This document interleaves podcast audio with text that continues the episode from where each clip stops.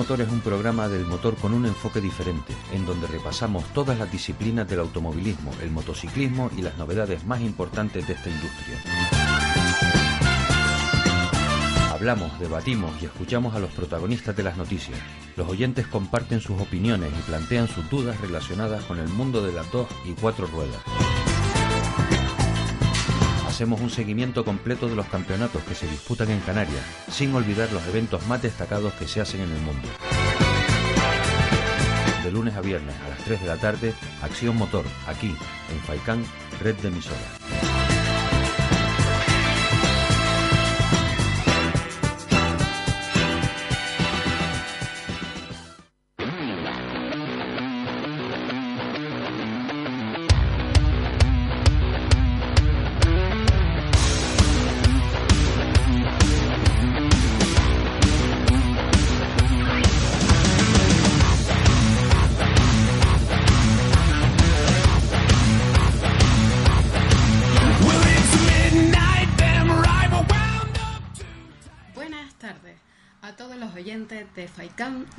Emisoras. Soy Luis Negrín y todos los jueves estaré con ustedes de 3 a 5 de la tarde, aquí en Acción Motor, especial 4x4.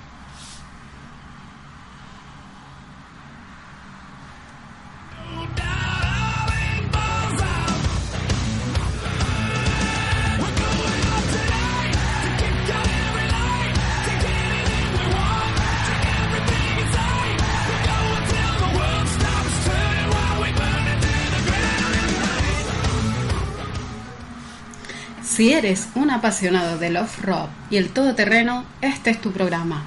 Hablaremos del Rally Dakar, las noticias, la actualidad y novedades.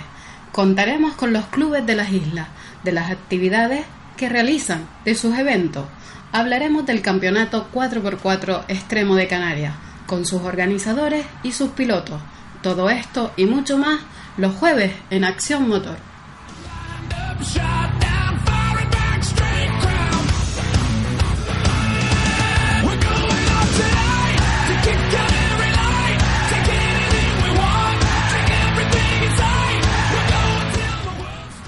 Hoy tenemos un programa muy completo. Entrevistaremos a Sara García, ingeniera, campeona del mundo de bajas y la primera mujer en competir en el Dakar en la categoría Malemoto o sin asistencia. Además, entrevistaremos a varios clubes. Hablaremos de los próximos eventos para estos próximos fines de semana. Y nos visitará Oliver Lorenzo, piloto del campeonato 4x4 extremo de Canarias.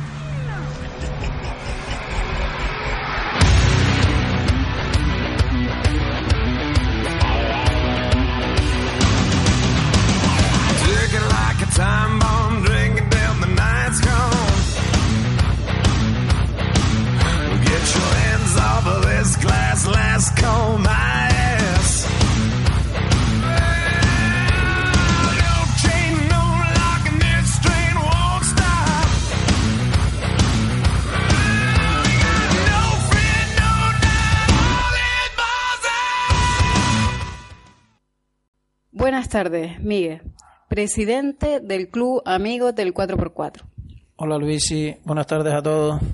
Hoy, en este programa de 4x4, Acción Motor, queríamos hacer una mención especial a uno de los amantes de la naturaleza y además gran amigo, y perteneciente al Club Amigos del 4x4. Desgraciadamente falleció la semana pasada Joaquín Santana Melián. Este programa queremos dedicárselo a él. Bueno, Miguel, cuéntanos cuántos años lleva el Club Amigos del 4x4.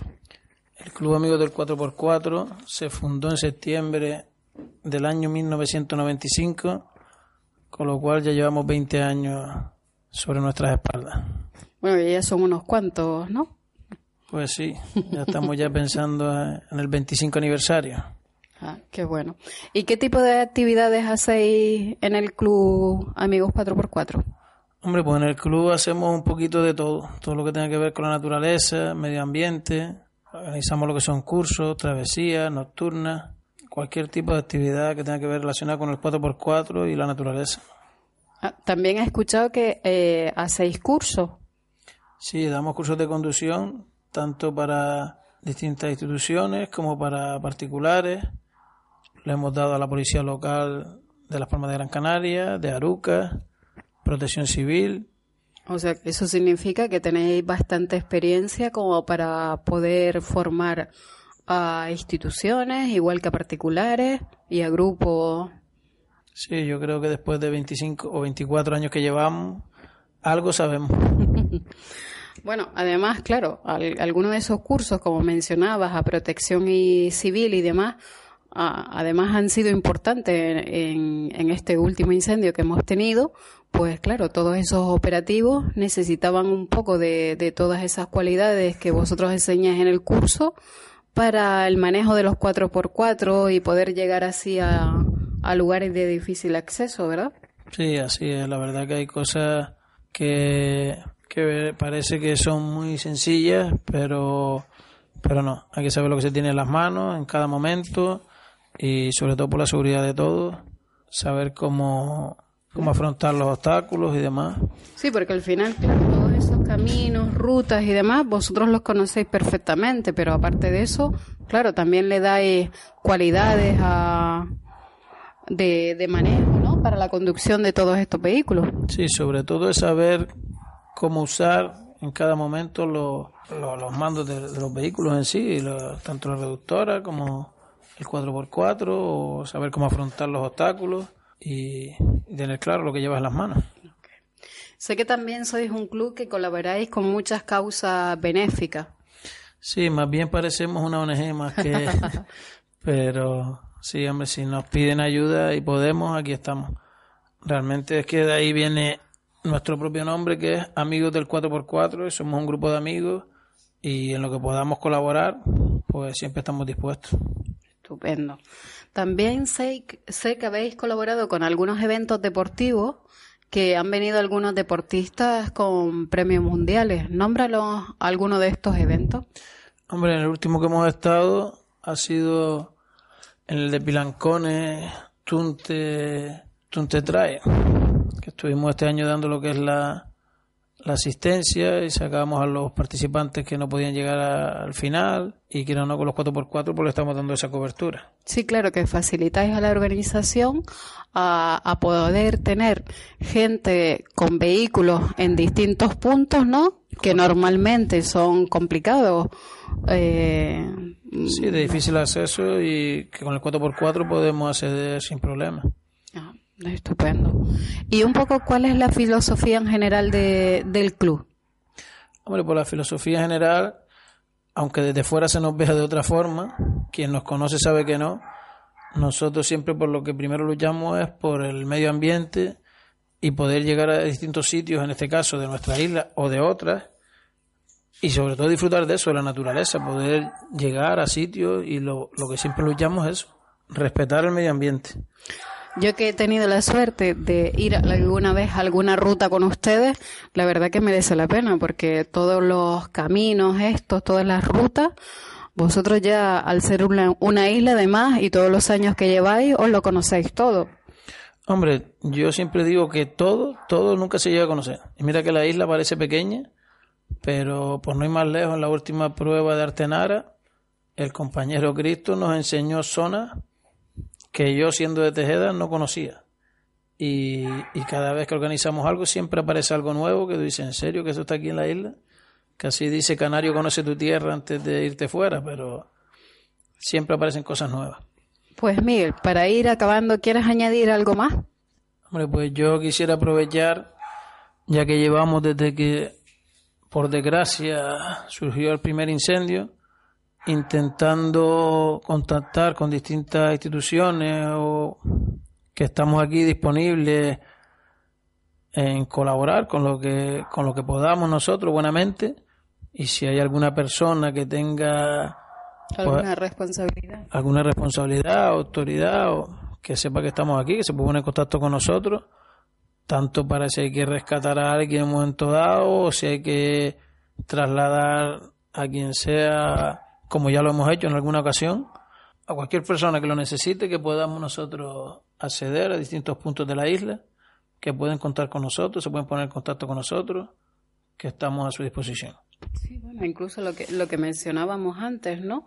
De que con, a veces solo se llega a sitios concretos con el 4x4, entonces para llegar a por esos accesos complicados que pueden contar con ustedes y, y sus vehículos, ¿no? Para acercar, pues, como en este caso, pues sea bombero, sea protección civil, Sin ningún problema. para llegar a alguna persona con difícil movilidad, lo que fuese. En lo que podamos colaborar, aquí estamos disponibles. Pues bueno, Miguel, muchas gracias por, por estar en, en esta entrevista, en este caso con nosotros, que en este primer programa. Y, y nada, pues agradecértelo de verdad de corazón y además, como amigo que eres, pues me ha hecho mucha ilusión además entrevistarte a ti como uno de los primeros club de, en este programa. Bueno, yo quería darle las gracias a ustedes. La verdad que el tema de acción motor, pues, nos ha ilusionado bastante. Veo muy bien que hay algún programa que hable del 4x4, a ver si así que se pueda ver poquito a poquito lo que realmente queremos conseguir. Sé que hay muy mala imagen por fuera de que si los 4x4, que si van destrozando, no es nuestra intención. Sé que, como todo, se ve, cada uno lo ve de su manera, pero no es nuestra intención. Y, y esto nos, la verdad que nos ha hecho mucha ilusión. Esta semana no es la mejor para nosotros, porque casualmente también agradezco que hayan nombrado o que hayan dedicado este programa a Joaquín. Como ya tú sabes, es primo hermano mío. Y pues me hace bastante duro, la verdad, que estar hablando aquí de él cuando el domingo pasado estaba hablando con él de qué hacíamos con los remorques para ir a recoger a los animales. Y, y poco más, no sé. ¿Y qué hacían con, con el remorque para los animales? ¿Te refieres que, que hablabas con, con Joaquín mm, y, y todo el equipo del 4x4 para ayudar en el incendio? ¿Te refieres? Que estaban hablando de ese tema. Sí, entiendo que muchos de los que escuchan vieron el sábado pasado que había un difundido de que se buscaban Transporte. transportines para recoger animales y demás. Y el club tiene un remorque que casualmente se lo, lo tenía Joaquín en su poder. Y, y a su vez él me comentaba que lo llamé el domingo por la mañana para, para hacer uso de él. Y me comentaba que sí, que sin problema. Yo estaba en Tenerife. Y él me comentaba que sí, que a la huerta nos veíamos y que incluso él había comprado otro. O sea que estábamos disponibles para el domingo por la tarde a ver dónde nos teníamos que ir, si alguien nos decía algo, porque tampoco nadie nos contestaba. Y para sorpresa, que a las 4 de la tarde me avisaban de que ya él no estaba. O sea, Bueno, un duro golpe, pero bueno, lo tenemos muy presente y mientras que lo tengamos presente seguirá estando con nosotros. Desde aquí queremos mandarle también a, a toda la familia y amigos de Joaquín un abrazo y muchísimo apoyo. quisiera también aprovechar desde aquí para dar las gracias a los compañeros que nos están dando mucho apoyo y, y mucha fuerza y, y gracias a ustedes. Viva la fiesta y el de septiembre comenzamos nuestra venta de vinos en el Guachinche Viña Cantera. El Guachinche Viña Cantera te espera en la carretera La Palma sin número, entrada por la estación de servicios Disa a la llegada a Valsequillo. Venga a degustar de nuestra carne de cochino frita, parrilladas de carne de cerdo, sabrosos potajes del día, pan de tunos indio y de berros elaborados a leña y nuestros chicharrones. Todo ello acompañados por nuestra cosecha de tintos, rosados, blancos y dulces, con la denominación de origen Viña Cantera. Teléfono de reservas el 694 460 468. Abrimos de 12 a 5 de la tarde. El Guachinche Viña Cantera reabre sus puertas. Te esperamos de martes a domingo. Y salud. La fiesta y el Acuática Canarias. Creamos y diseñamos piscinas privadas y públicas, accesorios para piscinas, climatización, dosificación, grupos de presión, residuales y grupo contra incendios, equipamientos para balnearios, saunas y spas. Estamos en la calle Punta Arenas 21, El Tablero de Maspalomas. Teléfono 928 07 21 25. Acuática Canarias. Equipamos con calidad su piscina.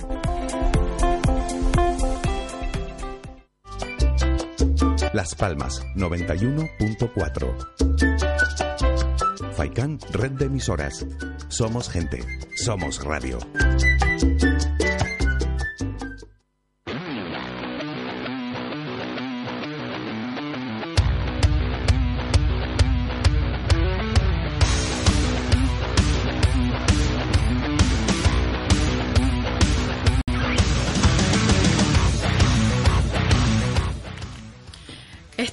Con varios miembros del Club Deportivo Canariones 4x4. Buenas tardes, José Juan Peña, presidente del club. Hola, buenas tardes. También nos acompaña Oliver Lorenzo, que además de perteneciente del Club Deportivo Canariones, es también piloto del Campeonato Extremo 4x4 de Canarias. Buenas tardes. Vuestro club, aparte de hacer muchísimas actividades, además sois uno de los clubes organizadores del Campeonato 4x4 Extremo de Canarias. Cuéntanos un poquito, José Juan, ¿de qué va el Campeonato Extremo 4x4? Bueno, eh, desde hace unos cuantos años nos hemos organizado todos los, los, los, clubes que están organizando antiguamente lo que eran triales 4x4 y hemos decidido pues entrar dentro de la federación y hacer un campeonato extremo en el cual pues hay en principio dos, dos categorías lo que son los protos vehículos preparados que no pueden circular en carretera para ese tipo de, de pruebas y los vehículos de serie mejorada que son vehículos de los que vemos en carretera, pero mm, con, con preparaciones y ya homologados. Sí, con una equipación más, sí, un poco más deportiva, ¿no? Sí. Por decirlo así. Y entonces pues hemos decidido, de, como me repito, a, a, través de la federación, entrar y hacerlo de manera federada, que sea un campeonato a nivel de la provincia de Gran Canaria. ¿Qué empezaron con, en qué año empezó este campeonato? Pues la verdad que de memoria soy un poquito duro, pero llevaremos hace varios años ya. unos cuatro, años. unos cuatro años, cuatro a, años. con el campeonato extremo. O sea Antes. que contaron con el apoyo de la Federación en, en ese momento, la, la, FAL en este caso, y les echó una mano a que saliera ese campeonato hacia adelante. ¿Existe en otra provincia este un campeonato similar? Que yo conozca, ¿no? Ni a nivel nacional ni nada. A nivel nacional sí. Eh, está lo que serían las pruebas de Portugal, la GRAF, la... Mmm, Pero son extremos, 4x4. Son extremos, son no son extremas. pruebas de rally de tierra no, no, ni nada. No, no, no. Son ah. pruebas extremas. Y, y, más o menos el, eh, la normativa es un poco igual, ¿no? Que las que tienen allí, o la habéis adaptado un poquito a... Hay que adaptarse todavía a la, la normativa de aquí, a la que tienen ellos allá, pero está muy, muy similar. Perfecto. Eh, ¿Y ahora mismo el campeonato cómo va esta temporada? Pues este año un poquito tarde porque de las cinco pruebas previstas que deberían de haber para el campeonato, que son tres en la provincia de Las Palmas y dos en Fuerteventura, no se ha podido realizar ninguna porque la primera es la del que realizamos nosotros aquí normalmente en el municipio de Telde eh, con el nombre de Marcos Trujillo, en, en, memoria a uno de los compañeros que ya no está con nosotros. Compañeros del 4x4, homenaje. Y entonces pues decidimos ponerle el nombre de esa prueba, Ajá. aunque se realice en Telde y es, todo el mundo lo conoce por el trial de Telde. Eh, después, eh, esta se nos ha retrasado este año por problemas en, internos dentro de, del club, que falta de tiempo y, y entonces pues ahí estamos. Al final creo, creemos que se haga para finales de octubre, noviembre. O sea que intentaréis sacarla, aunque no, no se haya disputado aún, pero intentaréis sacar sí. la prueba de aquí a, a, final de esta temporada. Sí, sí, estamos, lo tenemos claro de que estamos haciendo todo lo posible para hacerla. Nos dejemos estar un poquito porque venía la prueba de, de junio, que es la de la de Aruca, y tampoco se pudo se pudo realizar por problemas Burocrático. De, papeleo, lo de siempre. Burocrático. Entonces, pues se ha retrasado un poquito, pero también está en camino. Bueno, sí se realizó la de Agaete. La que se hizo en el mes de julio. Sí, este año solo. Es la, es la primera del campeonato. Normalmente es la tercera del campeonato. la tercera prueba. Este año ha sido la primera. Exactamente. Este año, eh, entonces, la única que se ha realizado es la de Agaete. Exactamente. ¿Que la organiza qué club? El Club Aventurero. Aventurero. Que está un poco al frente de, de organizador de esa prueba, el amigo Ismael. Ah, de acuerdo, pues desde aquí un saludo a Ismael y esperamos que pronto venga a, con nosotros a, a, hablar en el programa de 4x4. Eh, como decía, hacer estas pruebas no, no se los pone nada fácil, ¿no? Imagino que igual de complicado que, que se les pone a los organizadores de un rally o de una subida o cualquier cosa de estas, ¿no? Hay mucho tema de seguridad por medio, mucha burocracia y luego, claro, claro, muchos permisos. Y, ¿Y qué tal el respaldo con la federación, la federación actual? En principio, bien. Sí. Este año, sinceramente, lo único que nos ha ayudado a todos los pilotos y copilotos es que la, los reconocimientos médicos pues nos echó una mano y nos dejó gratis y de resto pues colabora y nos ayuda bien. Nos ayuda, vale, de acuerdo. Después, eh, te, me comentabais que algunas pruebas las hacen en la isla de Gran Canaria y otras en Fuerteventura. Sí, porque estamos hablando que es el campeonato de Gran Canaria, o sea, de lo que es la de la FAL, sí, de, de la provincia Canaria. de Las Palmas. Entonces, eh, como tenemos también otro amigo en Fuerteventura que está en el mundo del 4x4 y de hecho viene y participa en todas las pruebas y cuando él la organiza pues o sea se hizo cargo y está organizando dos pruebas en y la, Fuerteventura y quiere organizar dos allá y así pues Bien. Y entonces, pues, pues, todos los participantes pues a, se, a, se, mueven de un lado a otro. ojalá el resto de las islas del, del, no solo del municipio de o sea de la, de la provincia, de, de, la provincia Palmas, de Las Palmas sino... sino la de Tenerife también pues eh, se organicen más pruebas para que haya un campeonato a nivel general de... Hombre, de esa, esa es la intención, ¿no? Poder sí. ponerse de acuerdo con los clubes y, y, los pilotos que le, que le gusta el 4x4 y animarlos, ¿no? A, a que haya cada día más participantes y a los y, y, más pruebas, ¿no? Que para que sea para que merezca también la pena, ¿no? El esfuerzo de todos y, y, todos tengan tiempo de, de divertirse y, y demás. Oliver, cuéntanos un poquito. Eh, evidentemente, si este año solo ha habido una prueba, preguntarte cómo vas en el campeonato. Pues... No, más que nada porque en la primera prueba no participamos nosotros. O sea que de momento no, sí. no estás ni presente. no. Oliver, eh, cuéntanos un poquito la equipación de tu coche que alguien me ha chivado, que es de los más bestias que hay. Hombre, es algo exclusivo porque parte de un chasis tubular que lo fabricaron en Estados Unidos y yo lo compré a un chico de Tenerife que tenía el proyecto a cero casi prácticamente ¿Y de, ¿Y de, qué un chasis de qué de qué de qué coche de qué modelo de qué no, de no, qué? un chasis o sea un chasis tubular es un, la base para cualquier tipo de de, de coche no en este caso de este tipo claro. Exactamente. Eh, yo lo traje para mi garaje y estuve pues dos años y medio echándole horas ahí y, y billetes dinero, ¿no? horas y, y bastante trabajo ¿Y ahora en qué se ha convertido la bestia? ¿Qué, qué nos puedes decir que...? Hombre, que... se ha convertido en un gran coche, pero todavía, como lo dice, ahora el piloto y el copiloto es el que se tiene que adaptar a ese coche. Al coche. Y a las posibles roturas que pueda... Claro, que pueda que tener... puede ir apareciendo. ¿Y, el, ¿Y lo que es tema de conducción, lo has podido probar? ¿Has sí, podido... sí, sí, lo sí. hemos probado en el campeonato del año pasado y algún que otro trialillo, exhibición que nos, que nos presentamos. ¿Y cómo quedaste el campeonato pasado? El año pasado creo que quedamos cuarto. Cuarto. O sea que hay coches mmm, sí, igual sí, de bestias en el campeonato que el tuyo. Igual de bestia, bestia no, pero similares sí. O sea, del año pasado ahora has mejorado el coche aún más, me está No, queriendo no, no, decir. no, no, no. De momento no. De momento no. De acuerdo. Y ahora mismo, ¿quién, ¿quién va, por así decirlo, líder en el campeonato? No solo por esta prueba, sino además más o menos por el año Eh, pasado. Son los del equipo Indemio, que son de Tenerife, con un Land Rover Santana, de eso evolucionado de hace todos los años haciendo algo. Y ya no se parece en nada a lo que, va, en su día ver, fue, no ¿no? nada que ver. Pues nada, yo me gustaría también que aparte de, de hablar un poco de- del campeonato, eh, explicaras a los oyentes un poco, mm, un poco qué tipo de pruebas hacéis en el, en, en- en ese campeonato, una vez que son las pruebas, qué tipo de obstáculos o, o cómo consiste un poco, ¿no?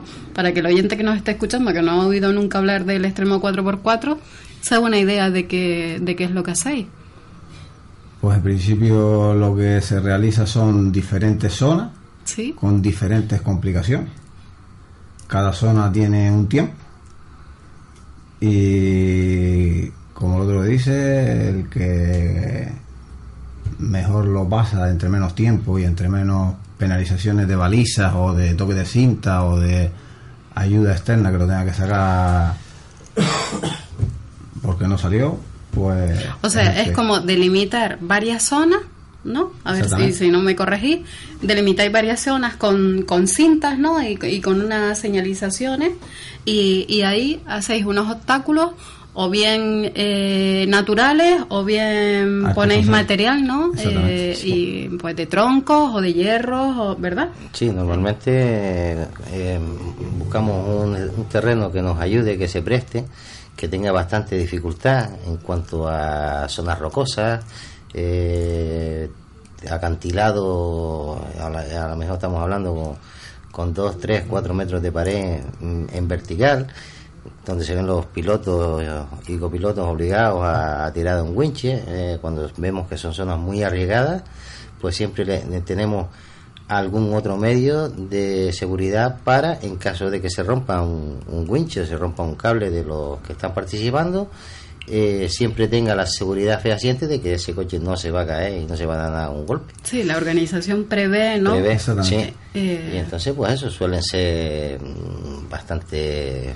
mm, ba- o sea, charcas gra- grandes donde el coche le puede llegar el agua a la altura del parabrisas, eh, zona de mm, huecos en el terreno que perfectamente puede tener do- dos metros de profundidad o dos metros cincuenta, que Sí, a veces eh. cuando entra el coche ya después no lo ve, donde se ven a veces con la necesidad de tener que utilizar escaleras, winches para poder subir, eh, piedras, eh, troncos, o sea, mm, todo lo más difícil que se pueda le complicamos, imaginar. le complicamos ahí. Para eh, podernos hacer una idea, cuando vemos pues, trabajando un tractor por ahí en una ladera que lo ve eh, de- con las esterillas agarrándose de la pala y, para bajar y para subir, pues esos son los terrenos que nosotros buscamos para realizar una, una, una, una prueba.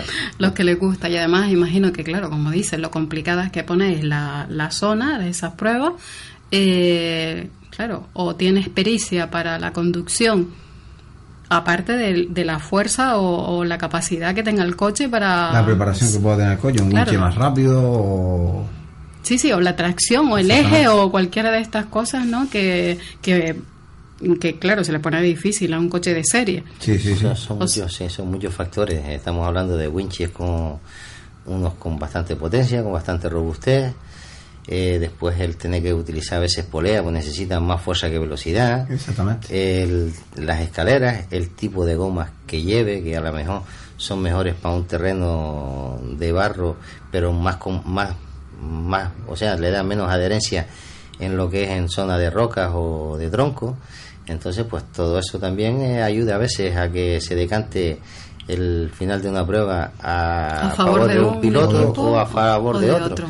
Porque a veces tomas la decisión de montar un tipo de goma y en ese trial no, no es el adecuado y pues ya te resta eh, tiempo en la zona, porque está claro que como decía Oliver, eh, normalmente se da un tiempo, o sea, eh, a lo que estamos antes que no lo terminamos de explicar, eh, de- mm, tomas un terreno relativamente amplio, estamos hablando a lo mejor de 2, 3 mil metros de terreno, en la cual eh, haces unas 20, 25 zonas.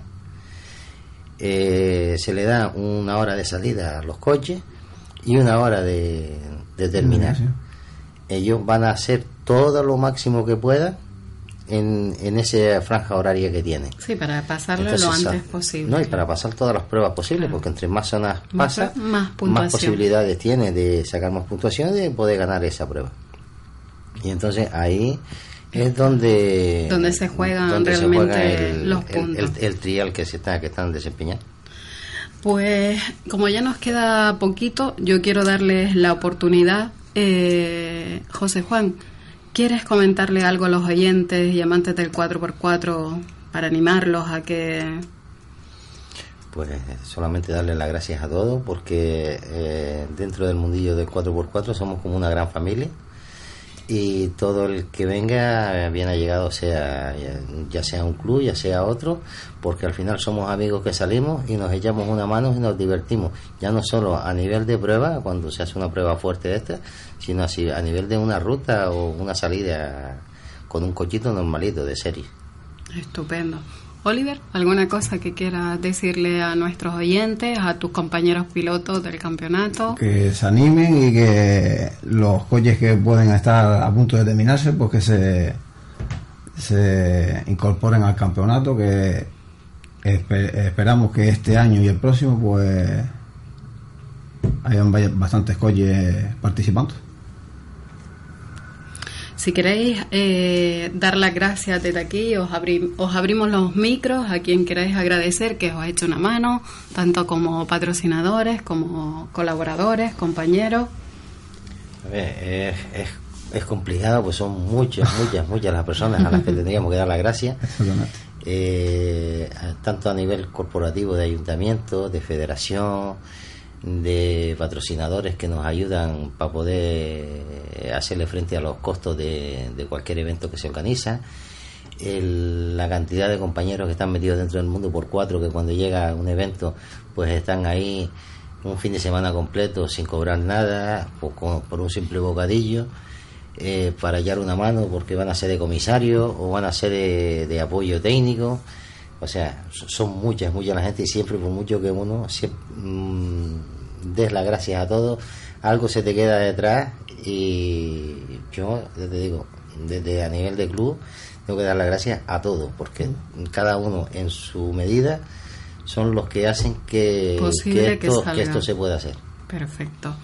Pues nada, pues queremos a todos los que nos están escuchando, pues a ver si es posible volver a tener al Club Deportivo Canariones 4x4 para que nos vengan a contar noticias buenas, tanto de todas las actividades que ellos organicen desde su club, como también la prueba del campeonato extremo del 4x4. Esperamos verlos pronto por aquí. y nosotros también te damos las gracias porque nos has dado la posibilidad de que se nos oiga a nivel de radio, que ya quieras o no es una ayuda más para que la gente vaya viendo cuál es este mundo, que es un poquito así como muy cerrado y la información es bastante escasa. ¿Nos quieres decir algo, Oliver? Nos vemos próximo. Nos vemos próximamente. Pues nada, continuamos con publicidad.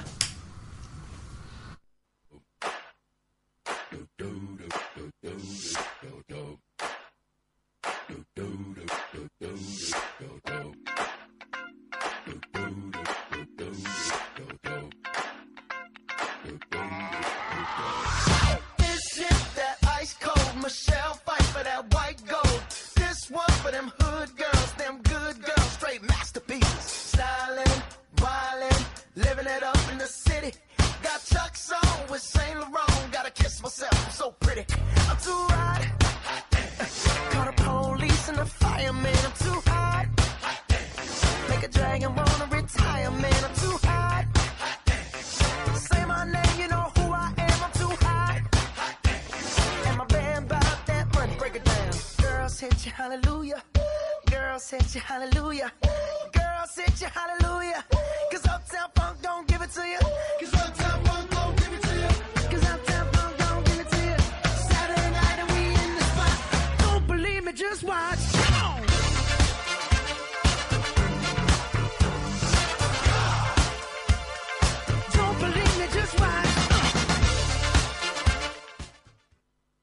red de emisoras. Somos gente, somos radio. El Guachinche, en Carlos V, Carrizal de Ingenio. Si aún no conoces nuestro bichillo lagunero, no tienes perdón de Dios. El Guachinche, frente al Centro Cívico del Carrizal. Especialistas en gastronomía antigua canaria. El Guachinche, ven a conocer el patrimonio canario a través de las recetas de Doña Luisa. Garbanzos adobados, salpicón de buey, costillas con piña, papas negras, atún de romería y muchas deliciosas recetas más. El Guachinche, teléfono de reservas 626 20 18 72.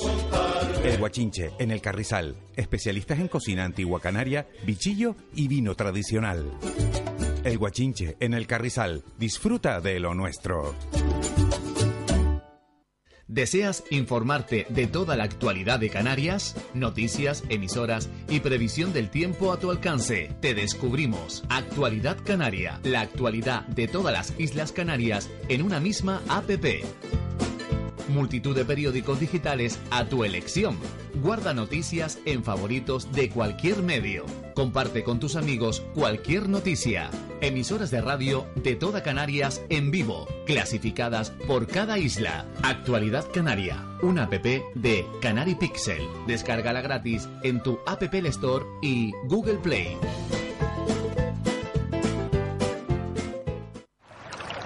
¿Quieres el mejor agua mineral natural? Aguas de Terror, el agua de siempre, te la lleva a tu domicilio o a tu trabajo. Donde quiera que estés, Aguas de Terror, disfruta de la más pura agua mineral. Llama al 902-077-177 y te la llevamos.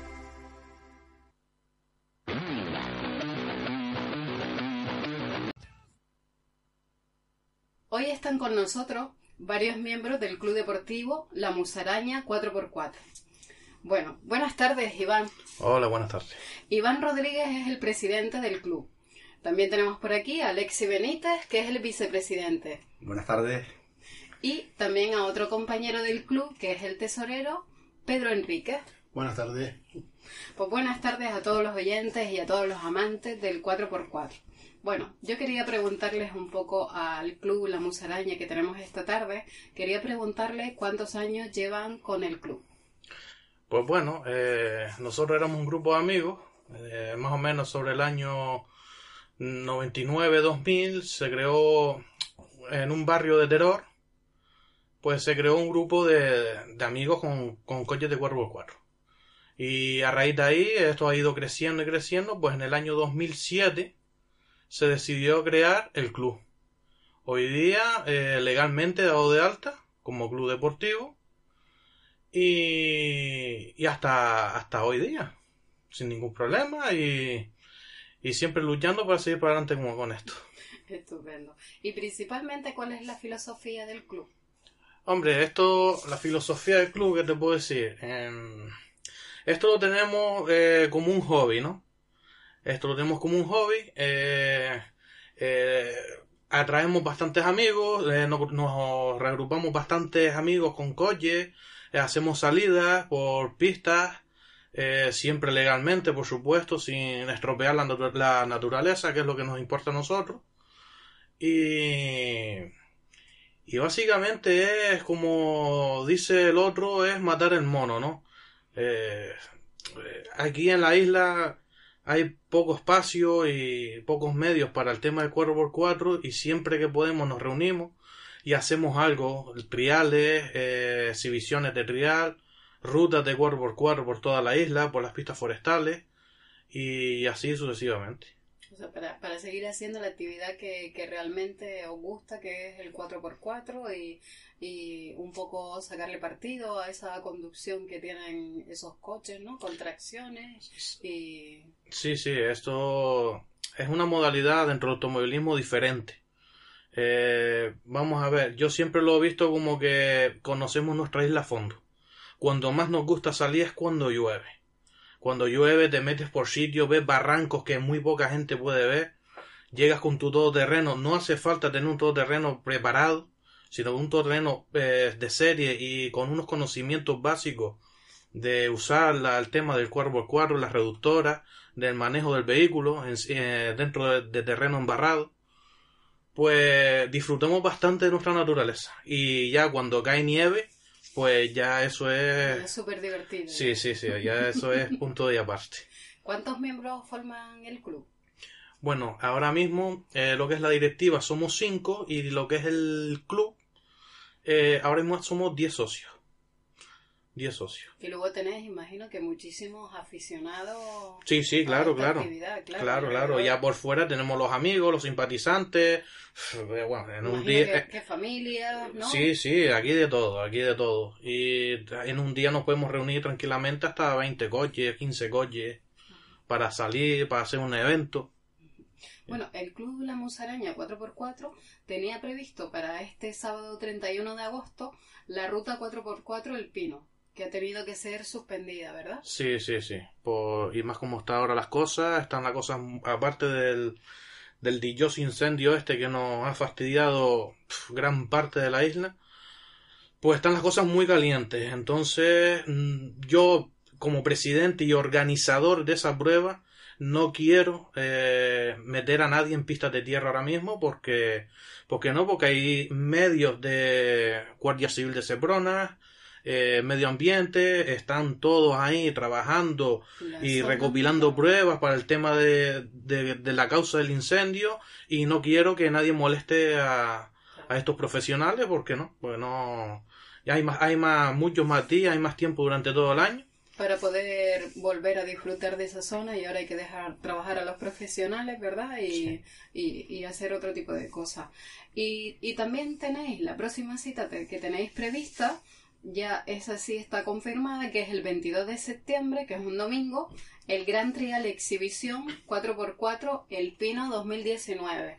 A ver, eh, Alexis, coméntanos de qué va esta prueba. Pues esto se lleva haciendo ya hace muchos años. De hecho, el año pasado fue el 20 aniversario. Porque Sí, el 20 aniversario, aniversario sí. fue el año. Entonces se, se hace un, un circuito, un circuito donde los coches de serie un poco preparados hacen una serie de pruebas. Una serie de cruces de puente, subida de gomas, troncos y lo que tanto le gusta a la afición, el charco de barro. En fin, ahí va todo tipo de coches y lo más que me gusta es que muchos espectadores están de afuera mirando y ven coches iguales y no saben que su coche llega a ese extremo. Sí, que si se animasen podrían Sí, llegar sí. A, a Mm. poder participar en esas pruebas, ¿no? Sí, entonces ellos muchas veces por no tener conocimiento de lo que tienen en las manos, pues tienen un 4x4 pero no saben utilizarlo y no saben hasta dónde puede llegar su coche. Entonces ahí es cuando realmente ellos ven dónde puede llegar su coche. Sí, que les, que sin sirve. romperse, sin hacer destrozos ni nada, sabe a lo máximo que puede llegar su coche. Sí, porque siempre desde fuera pensamos que todos esos coches están modificados y demás, y muchas veces los que participan en vuestras pruebas son incluso coches de serie, ¿no? Sí, sí, son, son gente que lo ha visto un año y entonces al siguiente año se apuntan porque han visto un coche igual que el que tiene. Dice, pues ese coche está igual que el mío. Pues me atrevo yo a hacer eso. Claro, lo que necesitaría un poco es lo que decía de que aprenda un poco las habilidades y los trucos, ¿no? Para poder manejarse en, en ese tipo de, de situaciones o, o de, o de obstáculos, ¿no? Por así decir. Ahí está la cuestión también. Que puedes tener un gran coche, pero después no tener ni idea de utilizarlo. Pero bueno, muchas veces ahí entre nosotros, entre la organización, siempre le ayudamos y le damos un pequeño consejo. Para que todo salga bien y sepa hasta dónde puede llegar. Perfecto. ¿Y exactamente en, en qué lugar exactamente de Terror se va a realizar el trial? Este año volvemos otra vez a donde antiguamente, al barrio San Matías. Ahí, por temas del ayuntamiento, pues nos volvieron otra vez a, a mandar al barrio San A Matías. ubicar en esa a ubicar zona. en esa zona. Ah, vale. Sí. Y es una zona propicia que además os facilita preparar el terreno para, para hacer la prueba. Sí, sí, todos los años hay que preparar los terrenos. Pero me Sí. refiero que además la zona es una zona que os viene bien Sí. y os facilita, ¿no? De alguna manera, Tanto para nosotros como para el espectador. sí, porque tienen bien donde aparcar. Tienen bastante aparcamiento, sí. Y Y, visibilidad sin peligro ninguno para nadie. Que eso es lo más importante que tenemos nosotros. Que se haga el evento sin que pase ningún... sí, salvaguardar la seguridad de todos los De todo. participantes, de los propios equipo organizador que está en la prueba y de, y de los espectadores, Sí. imagino. Sobre todo eso, sobre los- los espectadores. Y más o menos la estimación de inscritos en la prueba. Pues en la última tuvimos 32 vehículos participando. Muy bien. Sí. Muy la bien. gente, te digo, que cada vez todos los años se van animando. Y Ujú. ves gente nueva, gente que repite. Y de hecho que el año pasado vinieron hasta de Tenerife a participar en la prueba esta con nosotros, en el Qué- Trial del qué- Cine. Qué bueno. Y, y bueno, yo quería preguntarte, Pedro, tú querías comentarnos algo sobre la, la prueba, un poco para los participantes, ¿no? Algunas especificaciones a tener en cuenta. Bueno, normalmente siempre le pedimos a los participantes que tengan seguro, que los coches tengan la ITV vigente, ¿eh? cintos de seguridad, para poder cubrir la seguridad de todos, tanto de ellos como de nosotros. Entonces, normalmente siempre hacemos eso. Eh, las pruebas nunca están, ninguna, ninguna prueba es complicada. Normalmente nosotros cuando hacemos una exhibición, las pruebas son suaves. No son pruebas mm, brutas para coches extremos, sino suaves. Por eso a los coches de serie, todo lo que tenemos son coches de serie, por eso lo que les exigimos es que estén al día. De papeleo y... Sí, claro, que sean coches dentro de la legalidad, ¿no? Por así decirlo, que Claro, no, claro. no sea alguien que llegue allí con un coche en una grúa y que luego es un problema en caso de que pudiera pasar cualquier cosa, ¿no? Sí, eso normalmente, eso normalmente lo hacíamos cuando teníamos los eventos extremos. Sí se podía hacer con, con coches que venían en grúa, eh, coches que tenían apalancados en la casa, arrimados, los montaban con cuatro barras y venían a participar. Pero hoy en día, como están las normas, eh, esos eventos no se pueden hacer. Entonces tenemos que hacer un evento dentro de lo legal. Claro. Y, y, y les pedís a, a los participantes, pues imagino que, que no sé si lo pedís la organización o es a criterio de ellos, ir con guantes o ir con algún tipo de protección o demás, o no es necesario. Ellos por el propio manejo suelen llevar guantes. Normalmente nosotros a los, a los participantes sí les solemos exigir que tengan guantes. Sí. Nunca les dejamos acercarse a los coches. Para eso está la organización. Vale, perfecto. Siempre tiene que estar piloto y copiloto juntos. Le puede avisar el copiloto al piloto, pero siempre supervisándolo nosotros. Y en el momento que nosotros le digamos, apártate, te tienes que apartar. Si hay que, mm, por ejemplo, hay que remolcar el coche para sacarlo de la prueba, o hay que hacer algún movimiento con el coche para poder sacarlo de algún agujero, lo hacemos nosotros. Ah, vale, no, no, no se baja al copiloto y es el que engancha el coche o cualquier cosa de esto, sino siempre sois vosotros los que dirigís esa maniobra, que de alguna manera es un poco de riesgo, ¿no? Para... Nosotros siempre hay, hay una persona por prueba. Si tenemos seis pruebas, hay una persona al principio y una persona al final. Y siempre la persona que está, que entra a ese coche, lo acompaña hasta el final. Para cualquier movimiento raro que se vea en ese momento, eh, decirle quieto o apártate un poquito. Sí, y así os aseguráis que, que, que tenéis controlado todo y que, y que bajo la supervisión vuestra eh, es la manera de, de ir, no solo que vaya fluyendo la prueba y todos vayan participando, sino además en alguna situación en la que sea complicada, aparte de la experiencia de vosotros, pues también las directrices que le vais dando, ¿no? Hombre, claro, Para- para si todos queremos disfrutar del evento y queremos divertirnos, tenemos que seguir unas normas. Si seguimos esas normas, Seguro que todo va sobre ruedas, ¿no? Nunca como mejor todos los dicho. años. Perfecto. Eh, ¿Queréis añadir algo a, a los oyentes que están escuchando, animarlos a que, a que vayan a ver el trial, a que se apunten a participar? ¿Queréis añadir algo a todos los que nos están hoy escuchando? Sí, claro, eh, anímense. eh, es una prueba, de momento, hasta este año nunca la hemos hecho de inscripción limitada. Eh, tú puedes llegar, tu, puedes llegar, allí con tu coche, eh, ves la zona, ves los coches participando y si te animas, pues venga para adentro, te inscribes y, y a disfrutar del día. Eh, ¿Qué es de lo que se trata? De pasar un buen día. Y... ¿Qué más le puedo decir? Bueno, ustedes más o menos, a, to- a todos estos seguidores del 4x4 que a veces están un poco desilusionados porque cada vez es más complicado ir a pasear por ahí. Si vamos dos o tres amigos en varios coches, parece que llamamos la atención y parece que, que en vez de disfrutar de, y cuidar del medio ambiente, estamos de intruso.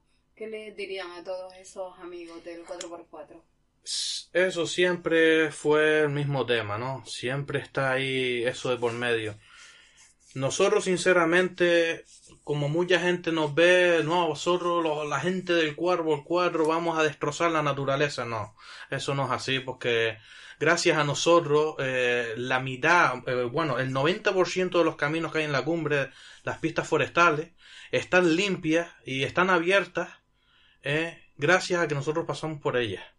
¿Qué estamos ayudando? A prevenir corta, a- haciendo cortafuegos, mantenerlos limpios.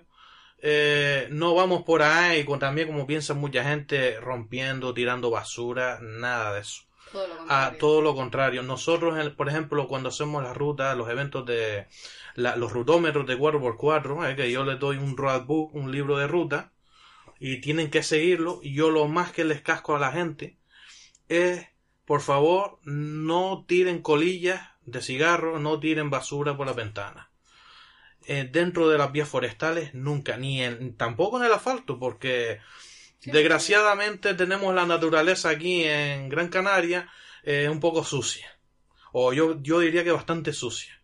Por dejadez de, en este caso de cabildos, ayuntamientos, eh, ya hay, carreteras que están abiertas, pero es que ya prácticamente es imposible circular por ellas. Es una carretera que incluso a ellos les hace falta en caso de un incendio. eh, esperemos Dios que, que Dios nos oiga que no sea tan grande como el que ha sucedido, pero por lo menos que les sirva para poder meter los vehículos, los camiones de bomberos, eh, que es que ahora mismo no pueden entrar. para poder llegar a zonas Exactamente, afectadas, que al exactamente. final esas rutas que vosotros conocéis eh, son el único acceso en momentos concretos para llegar a sitios de complicado acceso. sí, Entonces, sí. si esas rutas, como tú dices, no están transitadas, no están limpias y, y no están cuidadas, pues les hace la labor más complicada.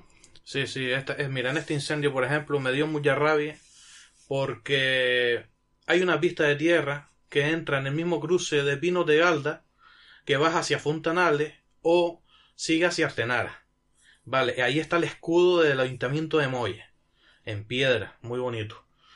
Pues ahí entra una pista de tierra eh, que va a salir abajo al campo de fútbol de Fontanales. Es una pista muy bonita, ¿eh? y el fuego se la comió. Realmente el fuego se la comió. ¿Por qué se la comió? Porque ya hace tiempo que no la limpian y han crecido árboles de, de bastante consideración de- lo que es la misma rodera de la carretera. Que ya hasta incluso gente con motos y bicicletas les cuesta pasar, o están muy cerradas de retama. Esa pista podía haber servido para por lo menos medios pequeños y camiones pequeños de bomberos meterse por ahí por abajo.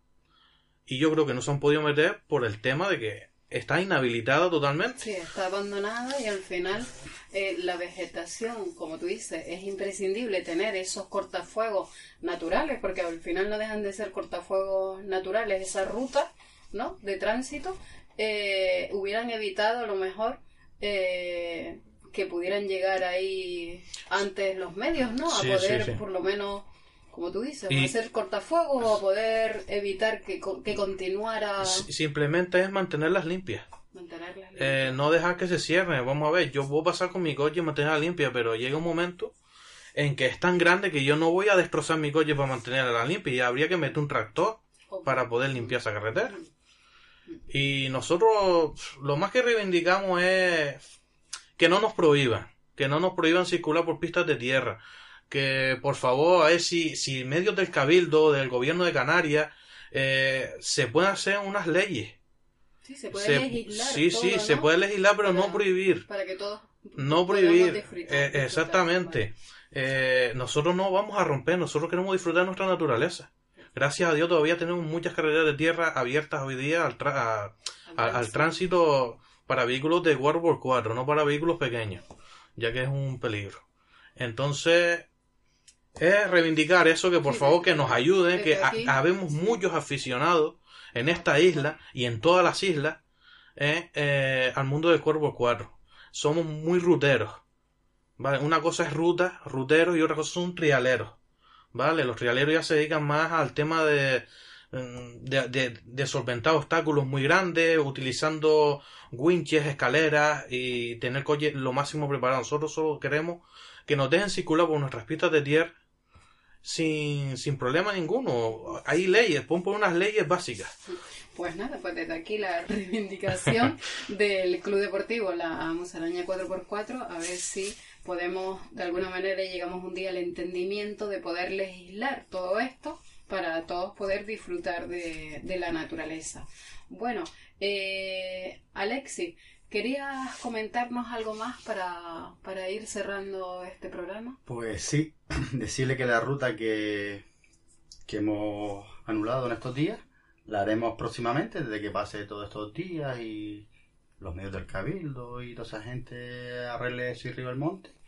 Y pondremos nuevas fechas. Que se apunte la gente, que es un día especial y, y una experiencia nueva para que no lo ha probado. Y nada, y por último, pues dar las gracias a Radio Faikan por este programa, que parece que es poco, pero para nosotros es mucho. Muchas gracias.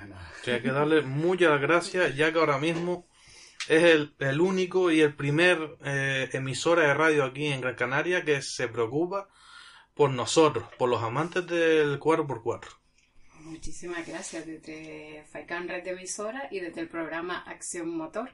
Pues bueno, eh, Pedro, eh, ¿querías comentar algo a los oyentes? Nada, lo único que le comento es de que no se desanime nadie, que todo el que tenga 4x4 siga usándolo y se siga divirtiendo y que no lo abandone. Porque si dejamos de hacer 4x4, mm, al final eh, lo que hace el cabildo y el gobierno y todo el mundo es cerrarnos todos los terrenos para nosotros circular. Entonces, que todo el mundo se siga animando, que vengan a nuestras pruebas sin problema ninguno, que no son pruebas para romper coche, sino para divertirnos y salir en familia. Y poco más puedo comentarte. Pues muchas gracias, Pedro. Y Iván, cierra tú que eres el presidente de- del club. Nada, eh, qué decir, pues casi casi que lo hemos dicho todo, pero siempre van saliendo cosillas, ¿no? Eh, decirles a todos que, como decía mi compañero, no se desanimen, seguimos luchando, seguiremos trabajando para mantener este bonito hobby dentro del automovilismo, que es muy bonito ¿eh? y se puede disfrutar en familia, sobre todo disfrutar en familia.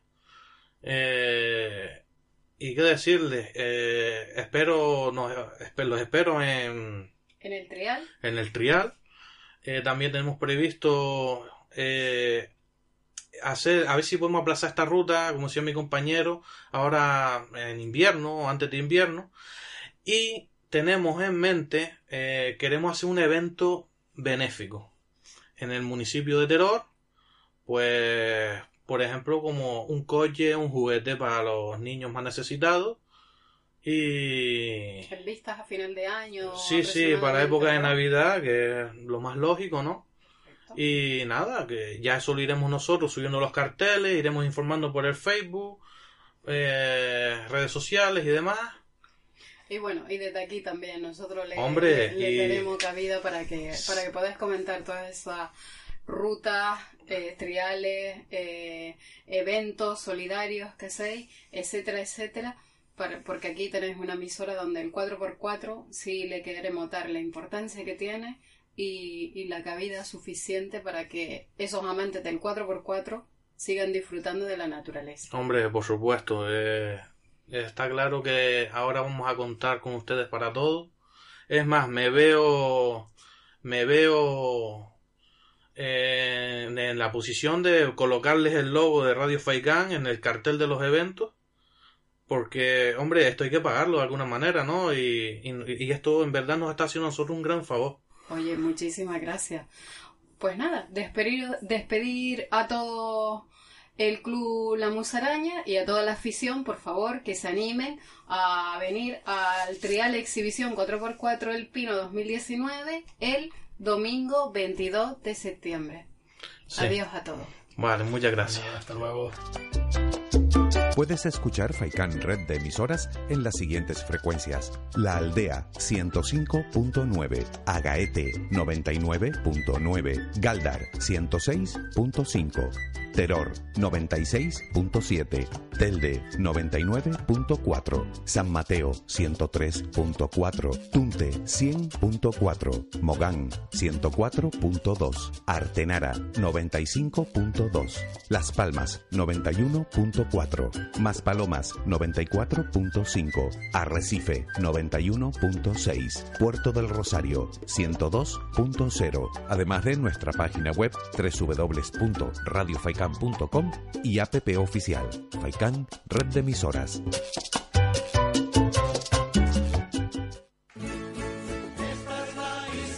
Restaurante La Proa, Casa Reyes. El pescado de barquillo, el chirne fresco a la espalda, al horno, a la sal. Nuestras ensaladas con productos del día, el gofio escaldado, las papas arrugadas, el queso majorero, las paellas mixtas, el chuletón de novillo lechal, el conejo. En el restaurante La Proa, Casa Reyes, en el centro comercial Meloneras Playa. Infórmate en el 928 14 2403.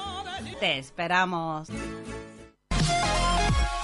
MBA Asesoría, con 25 años de experiencia, les ofrece asesoramiento administrativo, extranjería, laboral y seguridad social, fiscal, declaraciones de renta y asesoramiento jurídico legal y civil. Póngase en manos de profesionales.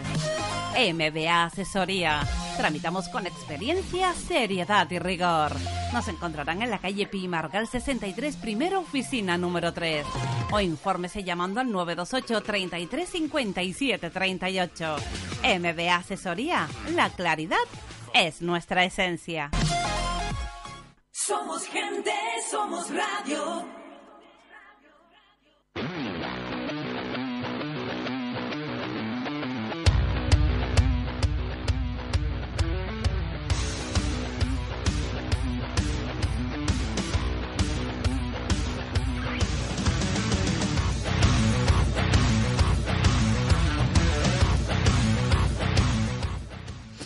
Bueno, este pequeño bloque vamos a dedicarlo a, contarles a los aficionados un pequeño anticipo del Dakar 2020, que además a última hora del programa entrevistaremos a Sara García, que es una fuera de serie. Ya comentaremos luego esta, esta mujer, eh, qué tipo de proezas y qué tipo de, de campeonatos tiene a sus espaldas. Bueno, eh, hemos estado en comunicación con David Castera, que es el nuevo director de la organización de- del Dakar, la empresa francesa ASO, y nos ha prometido eh, algún día entrar en directo con nosotros y darnos algún alguna algún pequeño dato que de estos que no se, se comunican eh, a nivel hacia prensa y desde aquí pues yo le quiero dar las gracias por este apoyo que, que nos da a este humilde programa y bueno, vamos a contar un poquito a estos aficionados, vamos a, empezar a meterles un poquillo en la sangre esta, esta furia de, del Dakar, el rally más duro del mundo. El Rally Dakar 2020 será la cuadre- cuadragésima segunda edición de la carrera del, de rally RAI más exigente del mundo. En esta edición se hará en los Emiratos Árabes, en Arabia Saudí, y bueno, después de haber pasado más de 30 años en territorio africano, un año que no se disputó la prueba, y estos últimos años que se ha disputado en terreno sudamericano, pues ahora pues probamos en un nuevo país, en el que además algún participante ya nos ha adelantado que, que hay un choque cultural, como bien todos sabemos, ¿no? Pero bueno, vamos a hablar un poquito así de los datos que nos ha facilitado la organización. Y bueno, nos, nos comenta que la prueba será del 5 al 17 de enero del 2020 y que eh, la caravana de la prueba se instalará al principio en Jeddah, la segunda ciudad del país, más popular por su puerto comercial, que está en el Mar Rojo, y según dice la propia organización, excepcionalmente es la vía de entrada a los lugares santos de la Meca y Medina. Servirá de trampolín para los pilotos y tripulantes del Dakar, que también podrán ver el chorro de agua del Rey Fab. Y este, este chorro de, de agua, para que, los que no han oído no oír de él, pues es un geyser de 375 kilómetros y la Jeddah eh, con sus 1001 metros de altura. La prueba arrancará el día 5 de enero y pasará por las siguientes regiones de Macab. Al-Madinat, Tabuk, Jail, Al-Qasib y Ar-Riyad, donde tendrá lugar la jornada de descanso en la ciudad de Riyadh. Eh, esta ciudad es un escenario donde conviven los grandes cuartos del siglo de la historia, con siglos de historia, y los modernos rascacielos con estas innovadoras arquitecturas. Desde ahí se, reanuda- se reanudará la prueba por las, regiones de As, Sarkiyat y Asir, antes de volver a Ar-Riyad, donde concluirá la carrera el día 17 de enero en Al-Qidiyat, una ciudad que empezó a construirse en 2018 y que tendrá en el Dakar el primer evento deportivo que pase por sus calles. Esta ciudad está diseñada para la cultura y el entretenimiento a 40 kilómetros de Riyadh, cuya apertura al público se prevé para el año 2022 y cuyo complejo incluirá un parque de atracciones, centro de ocio, infraestructuras deportivas de última generación y centros artísticos multidisciplinares. Arena y navegación. Por segundo año consecutivo, el Dakar tendrá lugar en un solo país, pero lo cierto es que la superficie de Arabia Saudí es de más de 2 millones de kilómetros cuadrados, con la diferencia del anterior, del anterior país que era de 1.285.000 kilómetros cuadrados. Esto hace que no hará falta, que no faltará espacio, ni será necesario hacer ningún tipo de bucle en la misma etapa o en sentido inverso. Bueno, pues hasta aquí una pequeña introducción del Dakar 2020. Seguiremos hablando y explicaremos a los oyentes las categorías y más características de esta próxima prueba.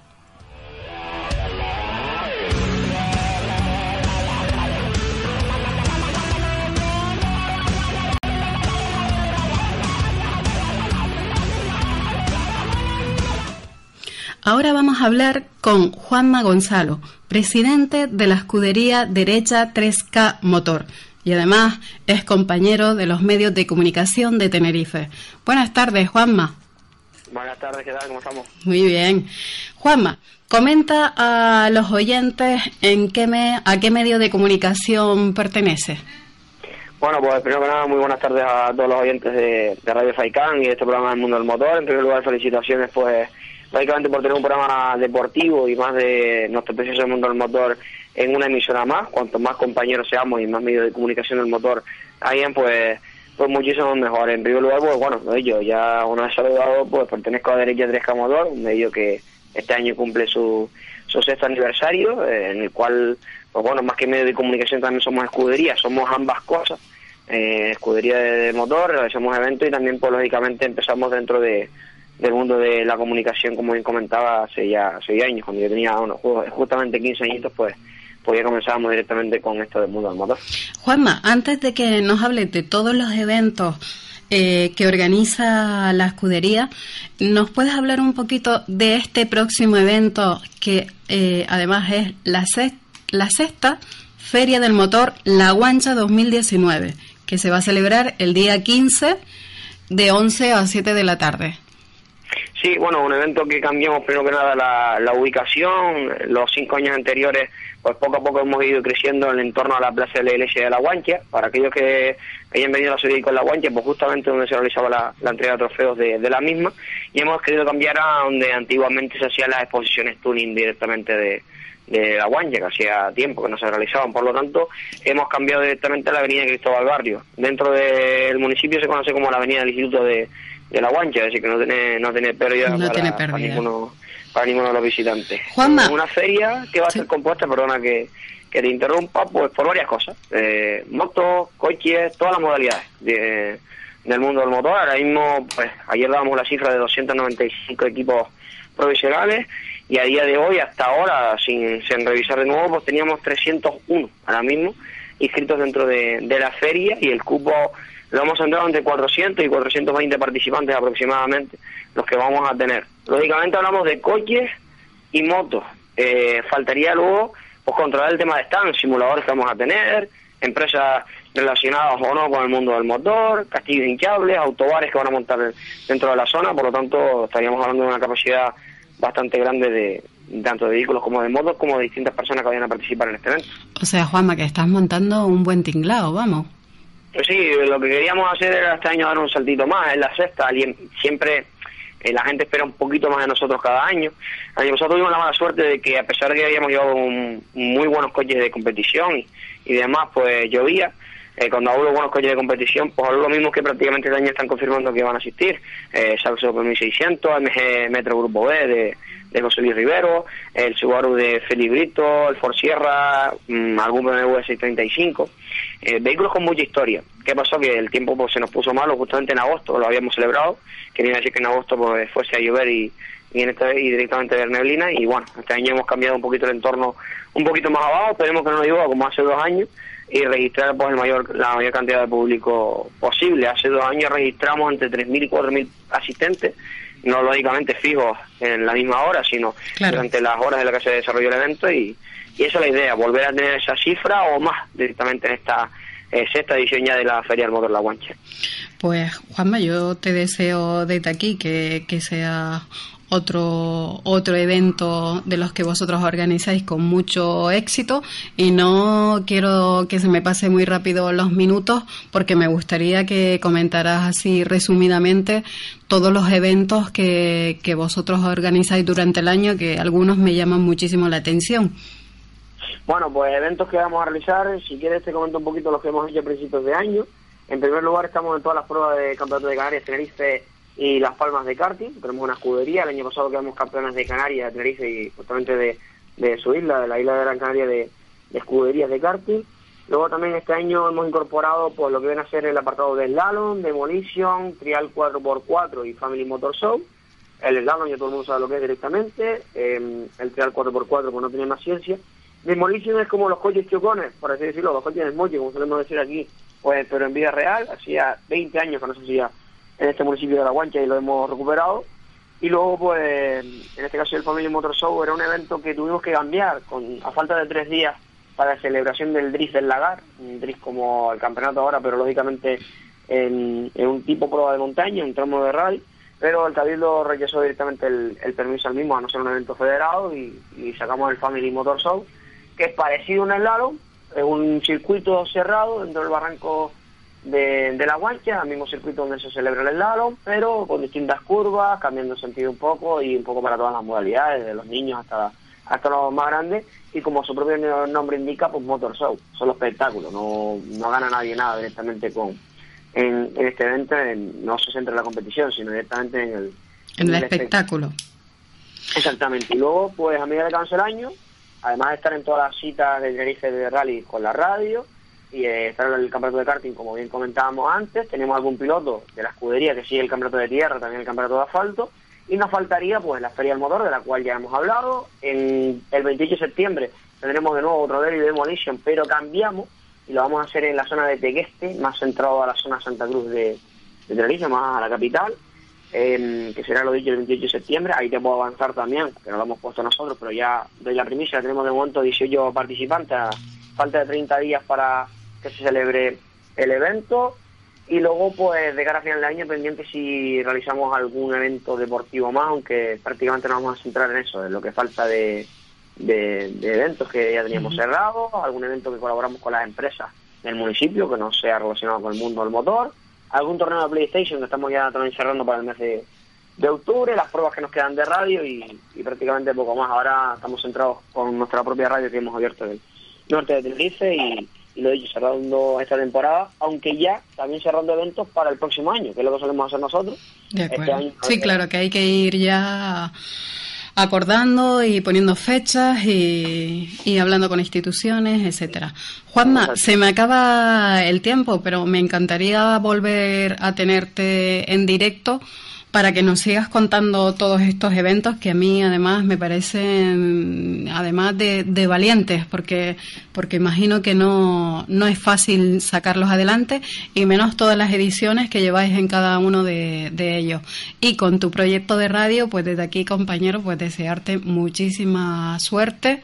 Y nada si quieres despedirte de los oyentes los micrófonos son tuyos Bueno, pues en primer lugar, gracias por, por las palabras y por, por la entrevista. Cualquier cosa que necesites, pues aquí estamos. No soy el más experimentado, pero eh, entre unos y otros y entre las ideas de unos y las ideas de otros, pues realmente creo que estamos todos para, para ayudarnos. Como bien dijo un sabio del mundo del motor, de este mismo mundo podemos comer todo, sea un poquito más o un poquito menos, y la idea es llevar la información del mundo del motor a, a todos. Felicidades por este proyecto, mucha suerte, que dure mucho, mucho tiempo, y cuando me, me necesiten, o me necesiten en este caso, estaré por, por aquí. Un saludo y muy buenas tardes a todos. muchísimas gracias Juanma Gracias a ustedes.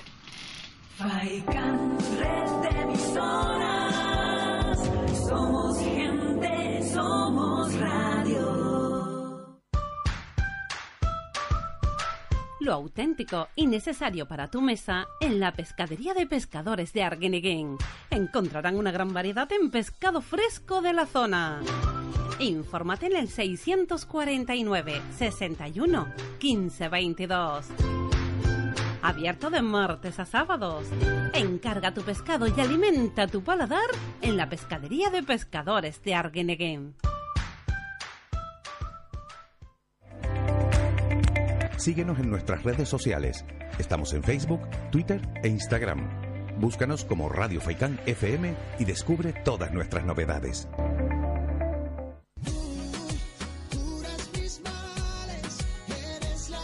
Bingo La Ciel les comunica a sus señores clientes que el próximo viernes 30 de agosto sortearemos dos grandes premios de 600 euros. Serán a las ocho y media de la tarde y a las dos y media de la noche. Dicho sorteo se realizará con el boleto que entregamos todos los días en el servicio de admisión.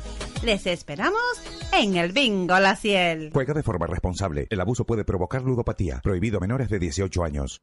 Ya es hora de comer fuera, en un jardín, en el monte, con tu gente. Ya es hora de disfrutar de los tuyos al aire libre. Ya es hora de encender tu barbacoa y de gustar de nuestra selección de carnes premium y de los packs barbacoa que te ofrecemos en las carnicerías Pasto y Bellota. Pídelos en tu tienda Pasto y Bellota más cercana y en pastibellota.com, con la garantía Vara del Rey. Despreocúpate del mundo exterior con carpintería de aluminio Besera. Taller autorizado de cortizo. Fabricación de puertas, ventanas abatibles y correderas, contraventanas, puertas seccionales, enrolladas y automáticas. Fabricación de toldos, estores, mamparas de baños. Infórmate en el 673 335 841. Nos encontrarán en la calle Pablo Neruda número 5 en Balos Vecindario. Contra el frío, el calor y el ruido, carpintería de aluminio Becera. Aísla y decora tu hogar. Somos gente, somos radio.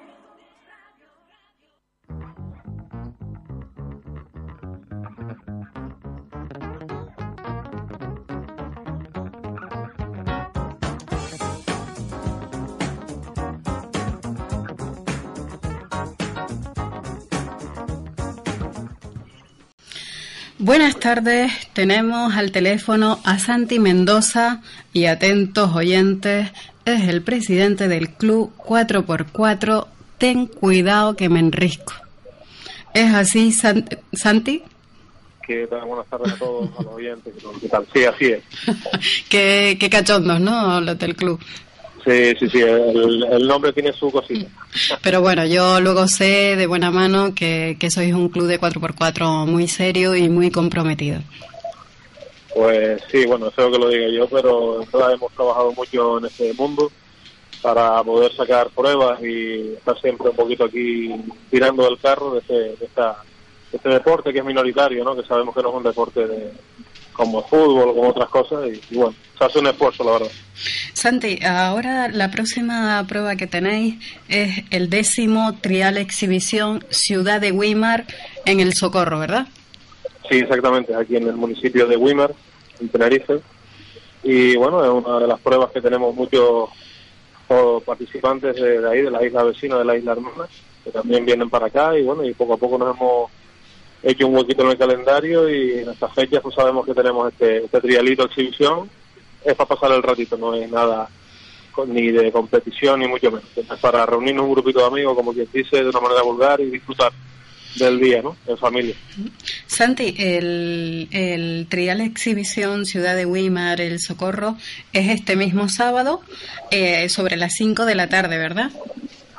Sí, exactamente. Este viernes a las 5 de la, eh, perdón, este sábado a las 5 de la tarde tenemos el trial en el polígono de Weimar, la misma autopista bajando todo recto hasta la mar. En la última rotonda ahí tendremos el circuito. Y, nada, costará más o menos de unas seis zonitas, dificultad media, sí es verdad que con mucha mucha exhibición, mucho muchos hoyitos, mucho levantar la ruedita, cruce de puente, es decir, bastante entretenida.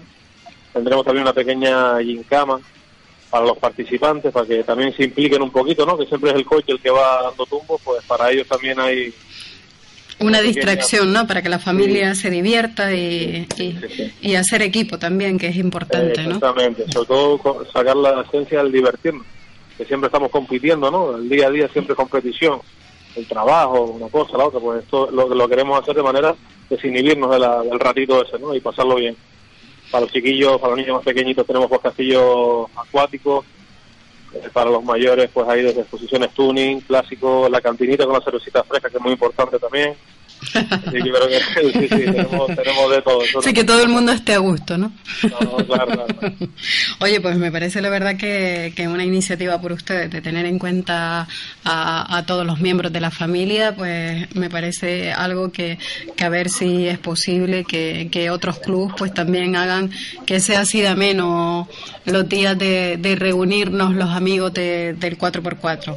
Eh, Santi, eh, ¿nos quieres decir algo a, a todos los oyentes? Imagino que aparte de invitar a, a, a todos los espectadores a que acudan a ver el, el trial exhibición.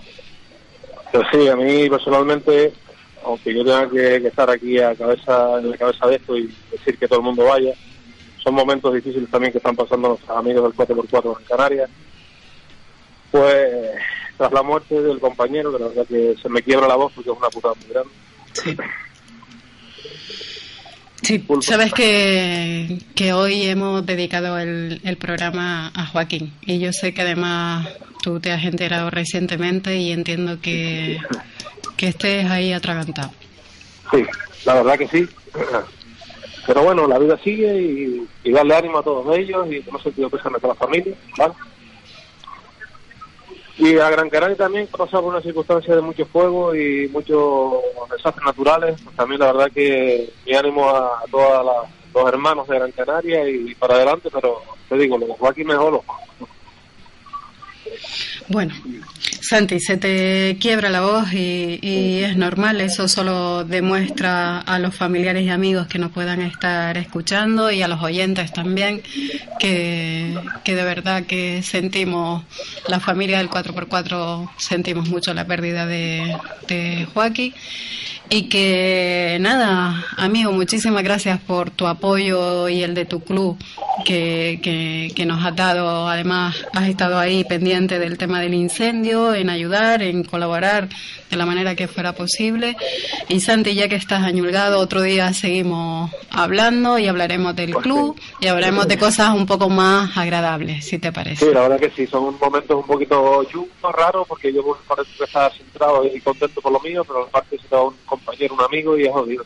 No, no, no sé si Pero dar las gracias a ustedes por estos detalles de, de poder que los, los equipos o los grupos o la- los clubes podamos tener este ratito en la radio y poder que se nos oyen en todos lados. La verdad que es de agradecer muchísimo.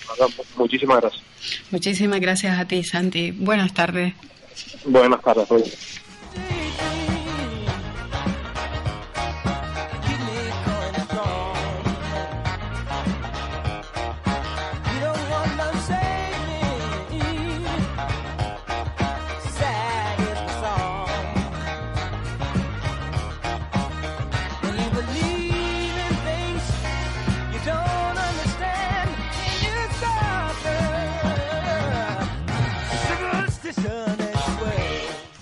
Bueno, continuamos hablando con Geray, otro componente del club Team 4x4 Camaleón. Buenas tardes, Geray. Buenas tardes. Geray, eh, este domingo organizáis, eh, el- este domingo 1 de septiembre organizáis junto al Club Gran Canaria 4x4 una exhibición 4x4 en las fiestas del Caracol aquí en Telde. ¿Cierto? Sí, sí. Sí. Eh, Geray, cuéntanos un poquito, que la verdad que está todo el mundo a ver si se hacía la prueba, no se hacía. Cuéntanos un poquito esta noticia que imagino que algunos amantes del 4x4 se estarán enterando ahora. Vale, es que te- te- estábamos a la espera de trastor, de cubas de agua, de permisos y tal. Y ya tarde, pero aparecieron final y ahora las carreras, pero vamos a intentar hacer algo lo más posible, hacer Y- algo suave, algo bonito y divertido. Y algo entretenido. Y estáis ahí, imagino que, que gracias a, gracias por atenderme, pero imagino que estáis a piñón ahora eh, porque no es fácil preparar una prueba de este tipo, ¿verdad, Geray? Sí, sí, corre acá, corre para allá, papeleo y tractores para acá, esto, lo otro, buscando, buscando todo. Como hay poco dinero, pues entre todos ponemos un pisco cada uno y hacemos algo por la fiesta y por el mundo de 4x4 y todo. Sí, hay que tirar, en estos casos a veces hay que tirar de los amigos, ¿no? Y, y que si el tractorista, que si la- las cubas de agua, etcétera, etcétera. Pero bueno, eh, habéis conseguido junto con el club Gran Canaria 4x4, ¿verdad, Yeray?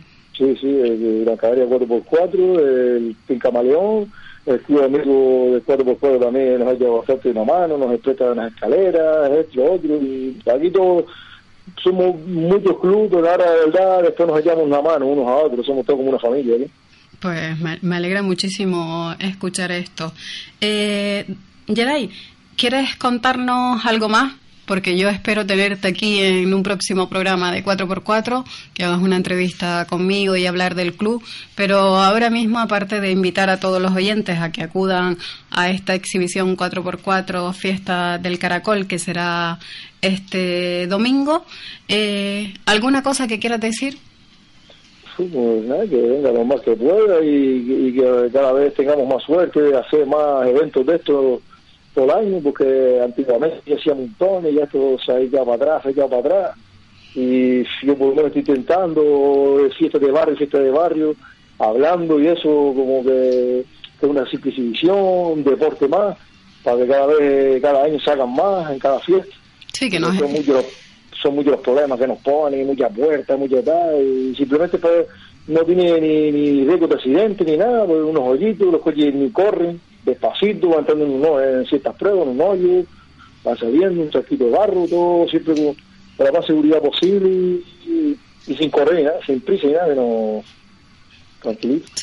Pues Geray, desde aquí pues yo me uno a tu llamamiento a las instituciones, a los ayuntamientos que, que echen una mano a estos organizadores a poder realizar cada día más pruebas eh, para que la gente nos conozcan y, y también pues para que eh, todos los aficionados se animen, incluso con sus coches de serie, a participar eh, en este tipo de eventos.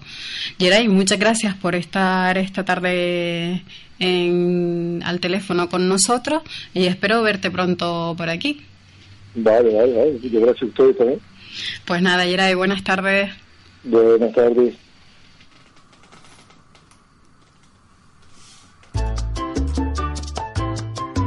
Escuchas Faikán Red de Emisoras. Somos gente. Somos radio.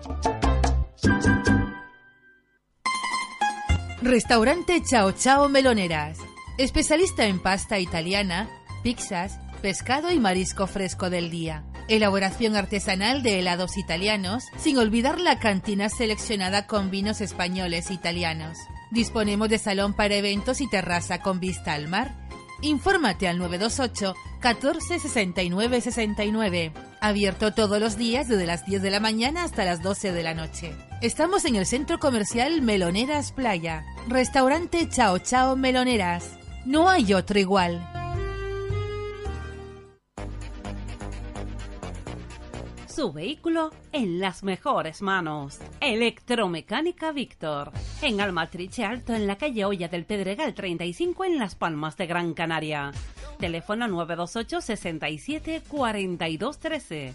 Recuerda, 928 67 42 13. Pertenecemos a la red Insta con licencia BMW Cruz. Somos especialistas en BMW y Mini, sistema original de diagnosis. Electromecánica Víctor.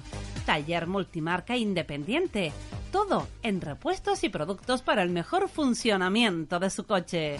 Reparaciones de cajas automáticas, instalación y reparación de aire acondicionado garantizado. Revisión pre-ITV y se la pasamos nosotros. Servicio rápido, aceite, filtros, frenos. Lo mejor para su vehículo en Electromecánica Víctor. En la Almatriche Alto, en la calle Olla del Pedregal 35. Teléfono 928 67 42 13. Electromecánica Víctor. Finaliza el mes de agosto y dale la bienvenida al mes de septiembre disfrutando y bailando en la sala más popular de Telde, la Sala Mi Niño. Para este sábado no pararás de bailar con los siguientes grupos musicales. Acheta Marindos y Sonora Musical. Llama ahora y haz tu reserva llamando al 928 70 0602. Sala de baile, restaurante, mi niño. Sin lugar a dudas, la mejor sala de Canarias.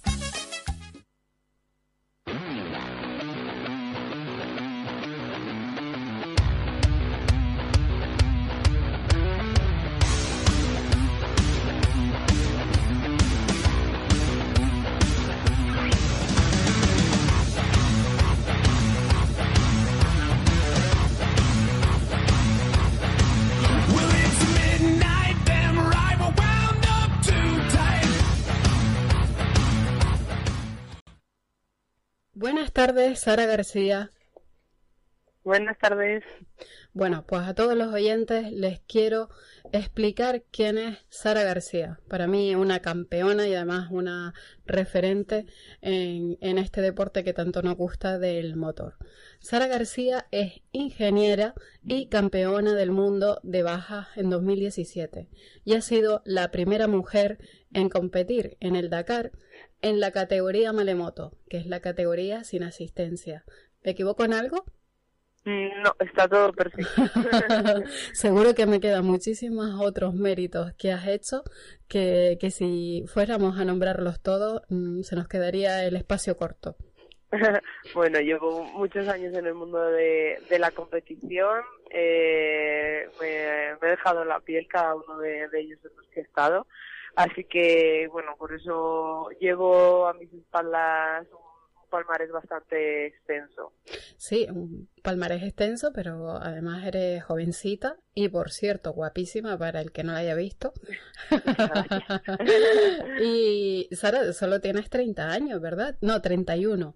31. 31 años. Yo, mm, en rally sí que es una buena edad, como si dijésemos, sí que te queda por desarrollar aún bastante tu carrera deportiva, pero por ejemplo en motocross yo empecé a competir con 18 años y yo como decía era la yaya de la parrilla, ¿no? Al final eh, eran todos niños pues de, de 14, de 16, entonces bueno, me sentía un poco eso, la, la abuela, ¿no? Pero, pero bueno, siempre disfrutando de- del deporte y, y de los compañeros.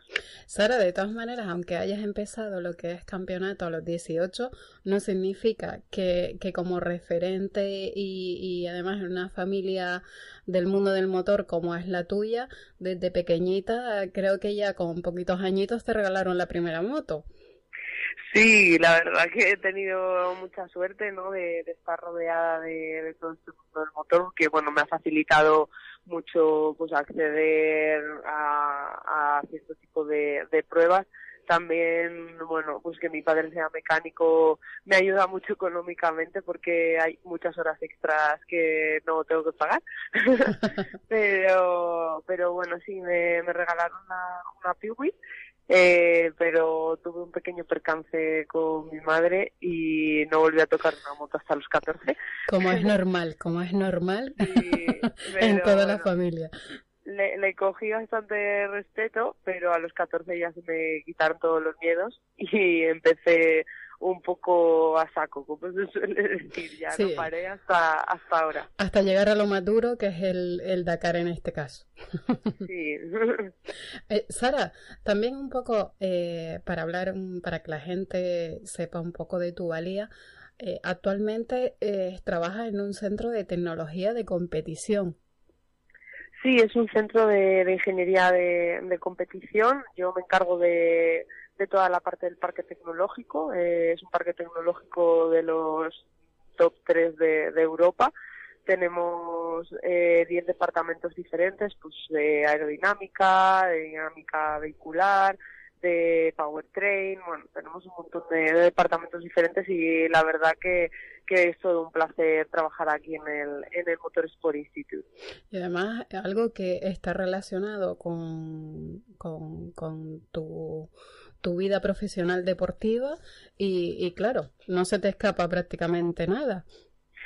Sí, de momento solo trabajamos con coches, así que bueno, me, so- me sobran un par de ruedas, pero poco a poco lo- los estoy metiendo por el camino de, del motociclismo también. El año que viene seguramente que, que lancemos ya una formación de tanto de, de mecánicos como de ingenieros de, de motociclismo. Eh, está proyectado, así que bueno, seguiremos trabajando en ello y, y espero poder verme rodeada de, de mi mundo, aunque esto también huele a gasolina, pero bueno, estas, estas dos ruedas que, que a mí son lo que, lo que me da Lo la que- vida. Lo que te gusta. Eh, Sara, eh, el año pasado fuiste junto con una compañera rusa las dos primeras mujeres que participaron en esta modalidad del Dakar, que es la modalidad eh, sin asistencia. Explica un poco a los oyentes en, en qué consiste esta modalidad. Bueno, mm, para los que hayan visto el Dakar, eh, siempre se ven imágenes súper espectaculares y súper bonitas, ¿no? Pero cuando estás allí, todo es de otro color, diferente. Eh, y más todavía para, para los que competimos en la categoría Malemoto o, bueno, Original by Motor, que se llamaba este año, eh, que eso quiere decir que, que vamos sin asistencia. Eh, no vamos sin asistencia médica, que eh, mucha gente me lo pregunta, eh, sino sin asistencia mecánica, como si dijésemos. Eh, nosotros cuando llegamos de hacer las etapas que vemos por la tele, de 800 kilómetros, pues tenemos que ponernos a revisar nuestra moto y arreglar lo que se haya podido romper. Eh, es decir, al final te va restando horas de tu descanso y, y no puedes hacer, o sea, no, no puedes al final llegar al mismo nivel que, que el resto. Que el resto, claro. Eh, eh, vosotros, o sea, vosotros preparáis, por ejemplo, tú en este caso, preparas un baúl que la capacidad es de 80 litros, si no me equivoco, en el que ahí va incluido todos los recambios, incluido las herramientas, tus enseres personales, víveres, Sí, o sea, todo. Toda tu vida. Toda tu vida. Sara, yo sé de una anécdota, si quieres decirla tú y si quieres nos la guardamos, de algo que te habías olvidado echar en el baúl. Sí, después de todo un año preparando el, el baúl de, de 80 litros, ¿no? Metiendo ahí todo con calzador, pues al final se me olvidó lo más básico y natural que es la ropa interior. Pero bueno, al menos es algo que pude comprar allí, que no fue nada de, de la moto ni, ni nada así técnico, así que bueno, fue pecata minuta, pero bueno, este año no se olvidará. Yo no, sé- yo no sé si, si desde aquí eh, tanto el programa Acción Motor como los aficionados a- a- al Dakar que nos apasiona y en este caso que te seguimos a ti, si, si mandarte algún regalito para que no te olvides de nosotros, pero claro, es un poco indiscreto mandarte ropa interior. Pero bueno. La talla, por si acaso.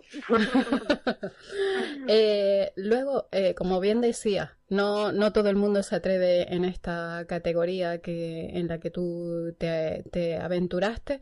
Este, este próximo Dakar 2020, eh, ¿tienes intención de participar en la misma categoría?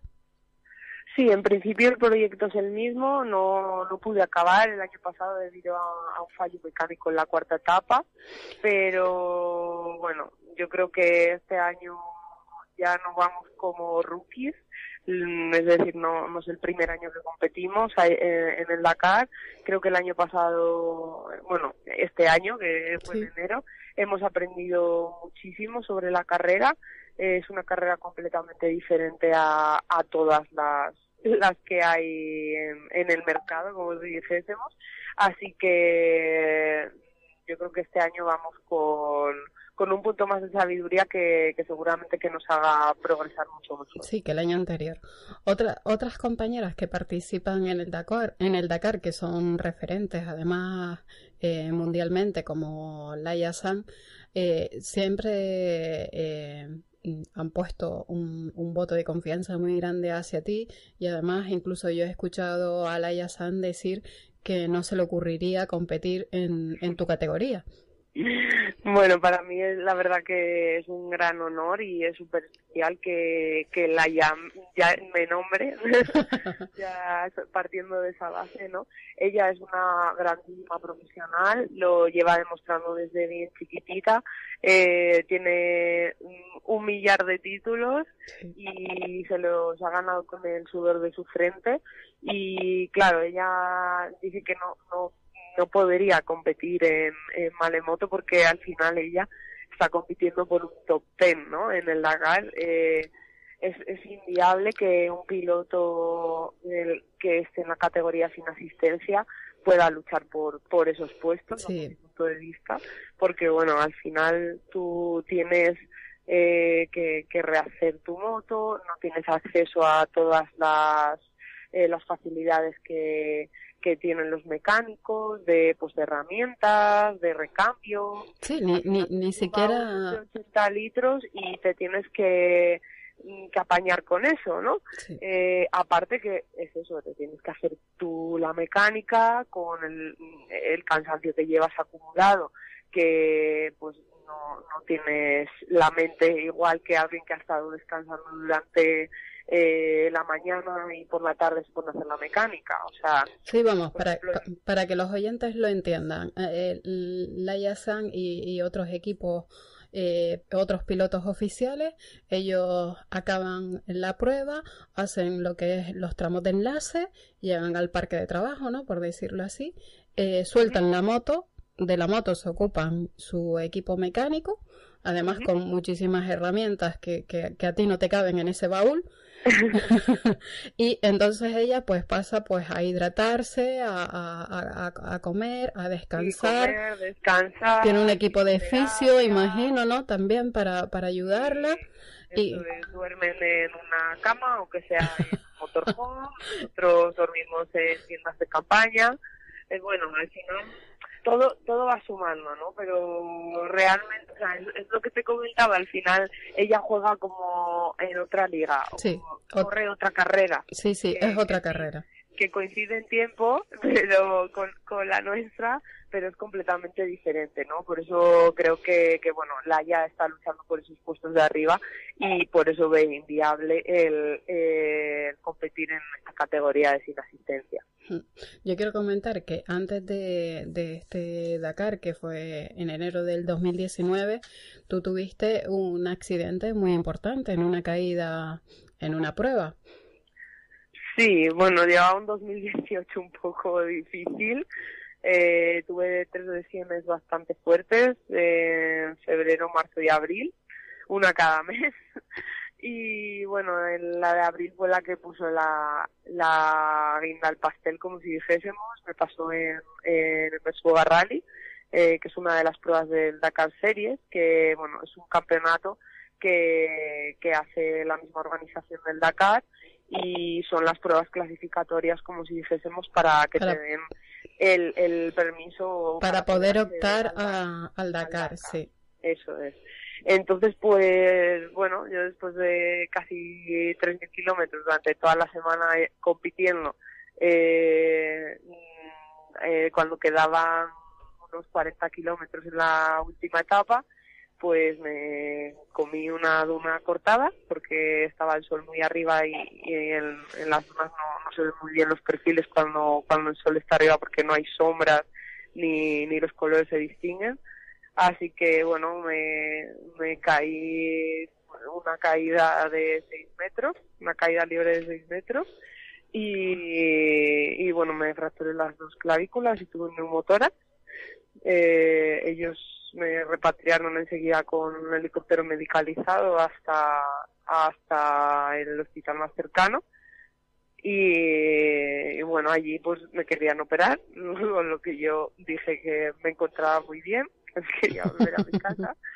Y bueno, pues como tenía el neumotórax no me pudieron repatriar en avión, así que bueno, fueron dos días de, de furgoneta, un poco un poco dura la etapa, pero bueno, por fin llegamos a Madrid, donde me operaron, me pusieron dos placas y bueno, y ahí comenzábamos otra vez de cero como otras tantas veces que, que me he lesionado, ¿no? Era la cuarta vez que pasaba por un quirófano, así que ya sabía perfectamente de lo que se trataba, pero bueno, esta vez fue, fue un poco más traumático. Hombre, más duro, Eh, ¿no? No solo físicamente, que, que es increíble, sino también psicológicamente, ¿verdad? Que, que parece que tienes que empezar otra vez de cero, aparte de la recuperación de la intervención quirúrgica, eh, empezar de cero otra vez a prepararte con la ilusión y la meta de, de poder participar en el Dakar.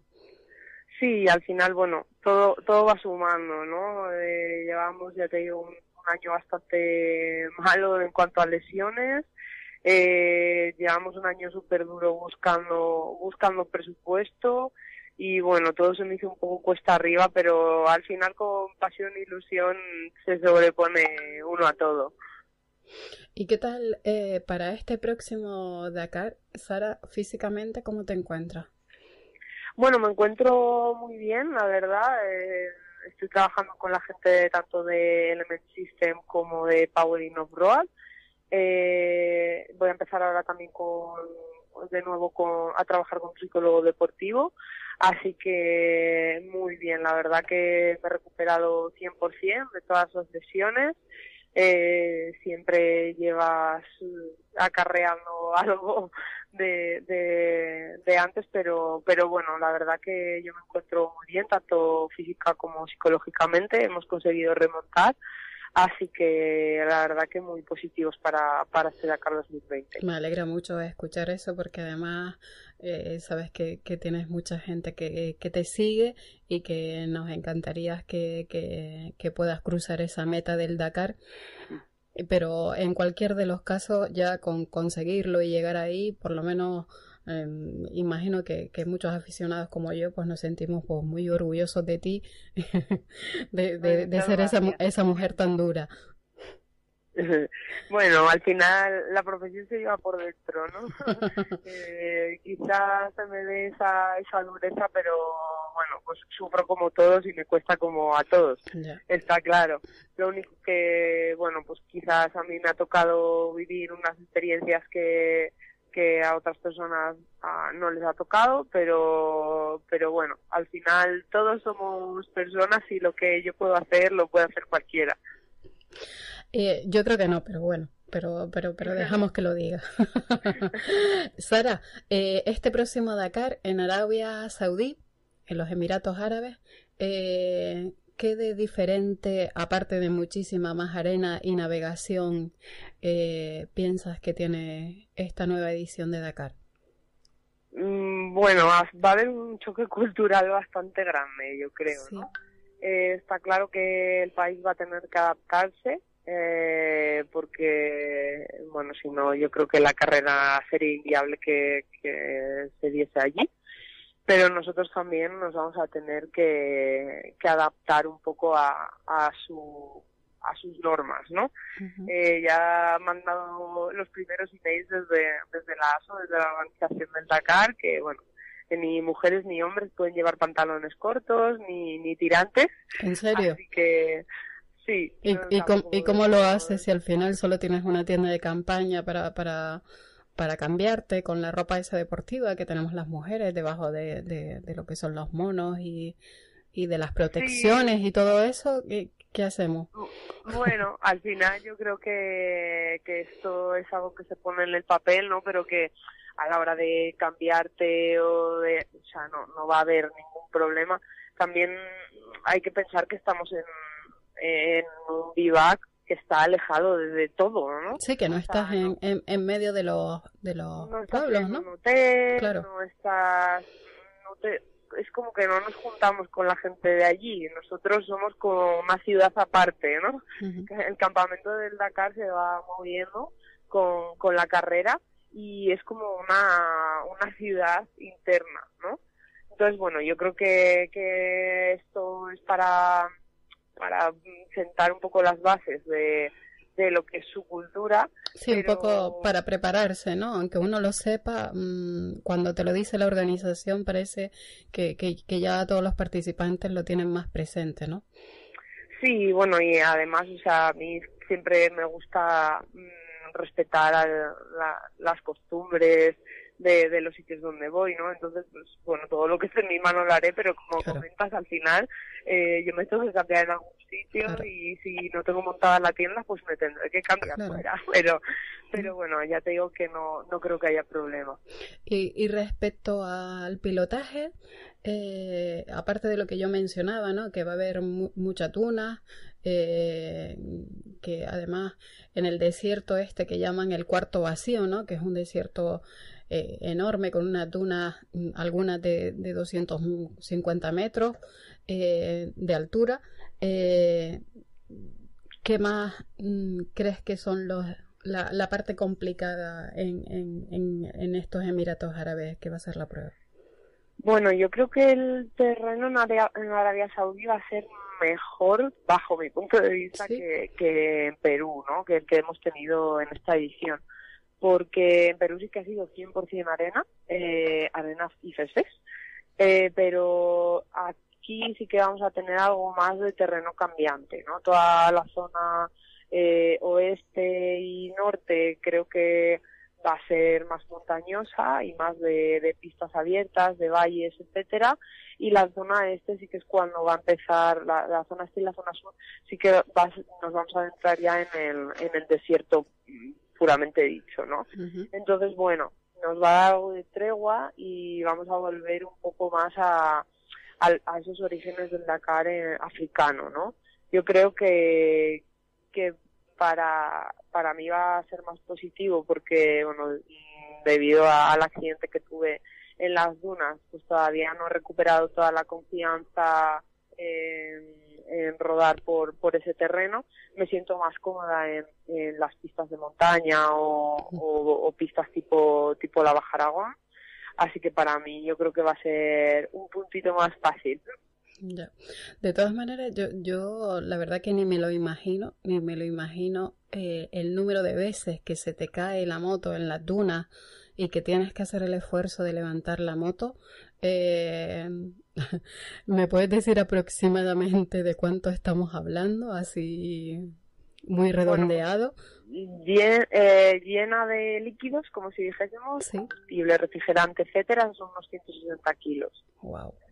Pero bueno, depende de la manera que se te caiga, pues... eh, es más pesa- fácil o más complicado, claro, eso es, levantarla. pesa más o menos. Claro, pero no, es- no es lo mismo levantar una moto en un terreno llano que, que en medio de una duna media enterrada. O sea, Eso es. es complicado. y, eh, después de haber hecho 200 kilómetros o después de que se te haya caído otras cinco veces. Sí, bueno, pero al final eso es con algo que contamos todos, ¿no? Así que simplemente hay que entrenar para ello. Sí. Oye, Sara, no, no quiero entretenerte más porque sé que estás dedicando muchísimas horas al día a, a entrenar muy duro y desde el programa Acción Motor, desde Canarias y, y, y desde este humilde programa, pues queremos darte muchísimas gracias por concedernos esta entrevista y esperamos poder hablar contigo nuevamente antes de, de la fecha del Dakar. Pues nada, muchísimas gracias a vosotros por, por este espacio y por escucharme. Y por supuesto, aquí me tenéis para cuando necesitéis. Pues muchas gracias, Sara. Buenas tardes. Buenas tardes. Faikan, red de emisoras. Somos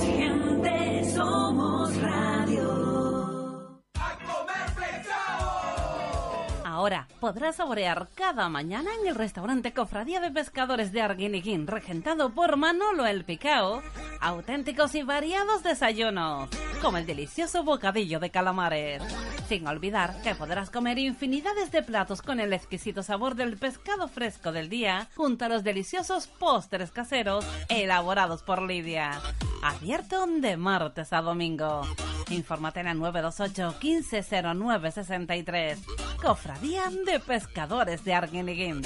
De lo bueno, lo mejor. Faikán Red de Emisoras, emitiendo desde Gran Canaria, Lanzarote y Fuerteventura para el mundo. Escúchanos en internet www.radiofaikan.com. Bingo Gran París les comunica a sus señores clientes que el próximo viernes 6 de septiembre sortearemos dos grandes premios de 600 euros. Serán a las 8 y media de la tarde y a las 2 y media de la noche. Dicho sorteo se realizará con el boleto que entregamos todos los días en el servicio de admisión.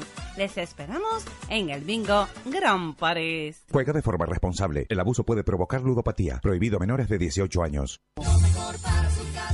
Si está pensando en construir, reparar o remodelar, deje sus proyectos en manos de profesionales. En Ferretería Germán Medina encontrará todas las opciones para la industria o el hogar con asesoramiento, calidad y variedad. Además, ahora podrá financiar sus compras hasta en 24 meses y sin intereses. Ferretería Germán Medina. Estamos en el Polígono Industrial de Arinaga y en la Avenida de Canarias de Vecindario. Teléfono 928 75 0107. Ferretería Germán Medina. Decide, elige y llévate el producto deseado. Ferretería Germán Medina. Toda una vida a su servicio. Somos gente, somos radio.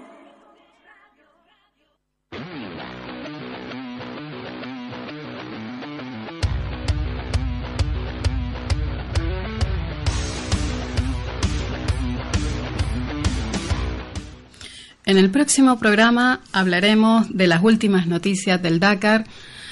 Eh, hablaremos de las declaraciones que ha hecho el piloto español Fernando Alonso, las mejoras del Mini del equipo Red Bull de Sainz y daremos datos que nos facilite la organización de la prueba y mucho más de todo este mundo de todo terreno.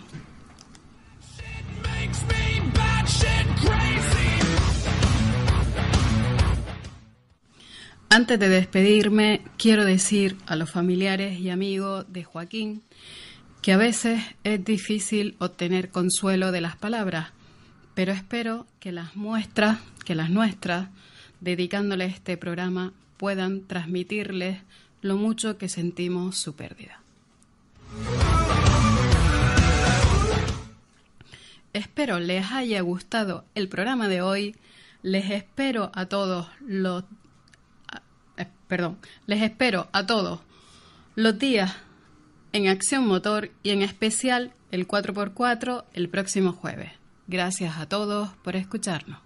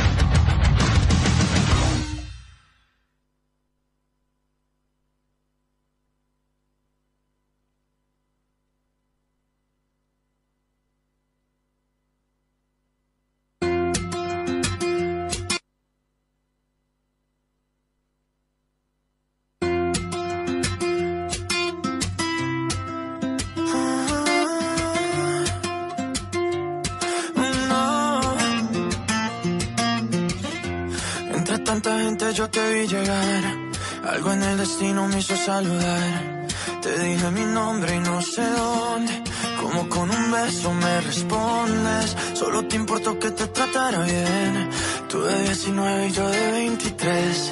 Y empecé mis planes para vernos otra vez. Y si pudiera mostrarte que estando juntos ya no hay nada que falte y que a pesar de la distancia te voy a querer. Solo tienes que saber que yo quisiera quedarme y aunque no debo solo quiero llamarte que repitamos las historias una y otra vez. No sé cómo te pido que te enamores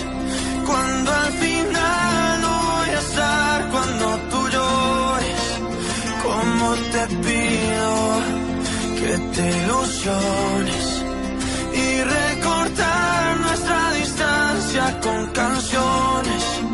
Como te pido si al final no voy a estar cuando de ti me enamore. Cuando de ti me enamore. Recuerdo todo lo que te gustaba y tu camisa que llega a los pies. Esa carita cuando te cantaba por primera vez. Me llevo todo y no me llevo nada. Sin ti no hay nada, todo te dejé. Sé que es muy pronto para estas palabras, pero las diré. Como tu mano y mi mano en la noche no sienten frío. Sin ti las horas se pasan, pero con días vacíos. Como en Marbella las olas, tú estabas bella y a solas. Y yo te extraño y te extraño, pero te llamo y lo olvido. Como te quiero y te quiero, pero este amor ya no es mío. Sé que tu boca y mi boca cuando se juntan hay lío. Como quisiera quedarme, pero ahora no estás conmigo. Sé que la vida se pasa, pero no pasa contigo. Como te pido que te enamores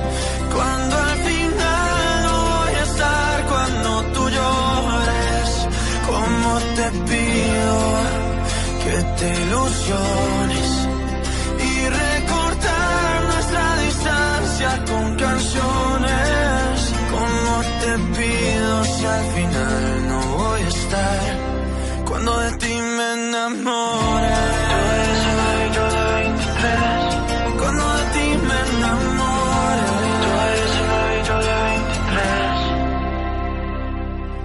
23. Y aunque yo esté en otra parte, soy más feliz porque yo pude encontrarte. Y aunque no tenga la certeza de volverte a ver, es tuya esta canción.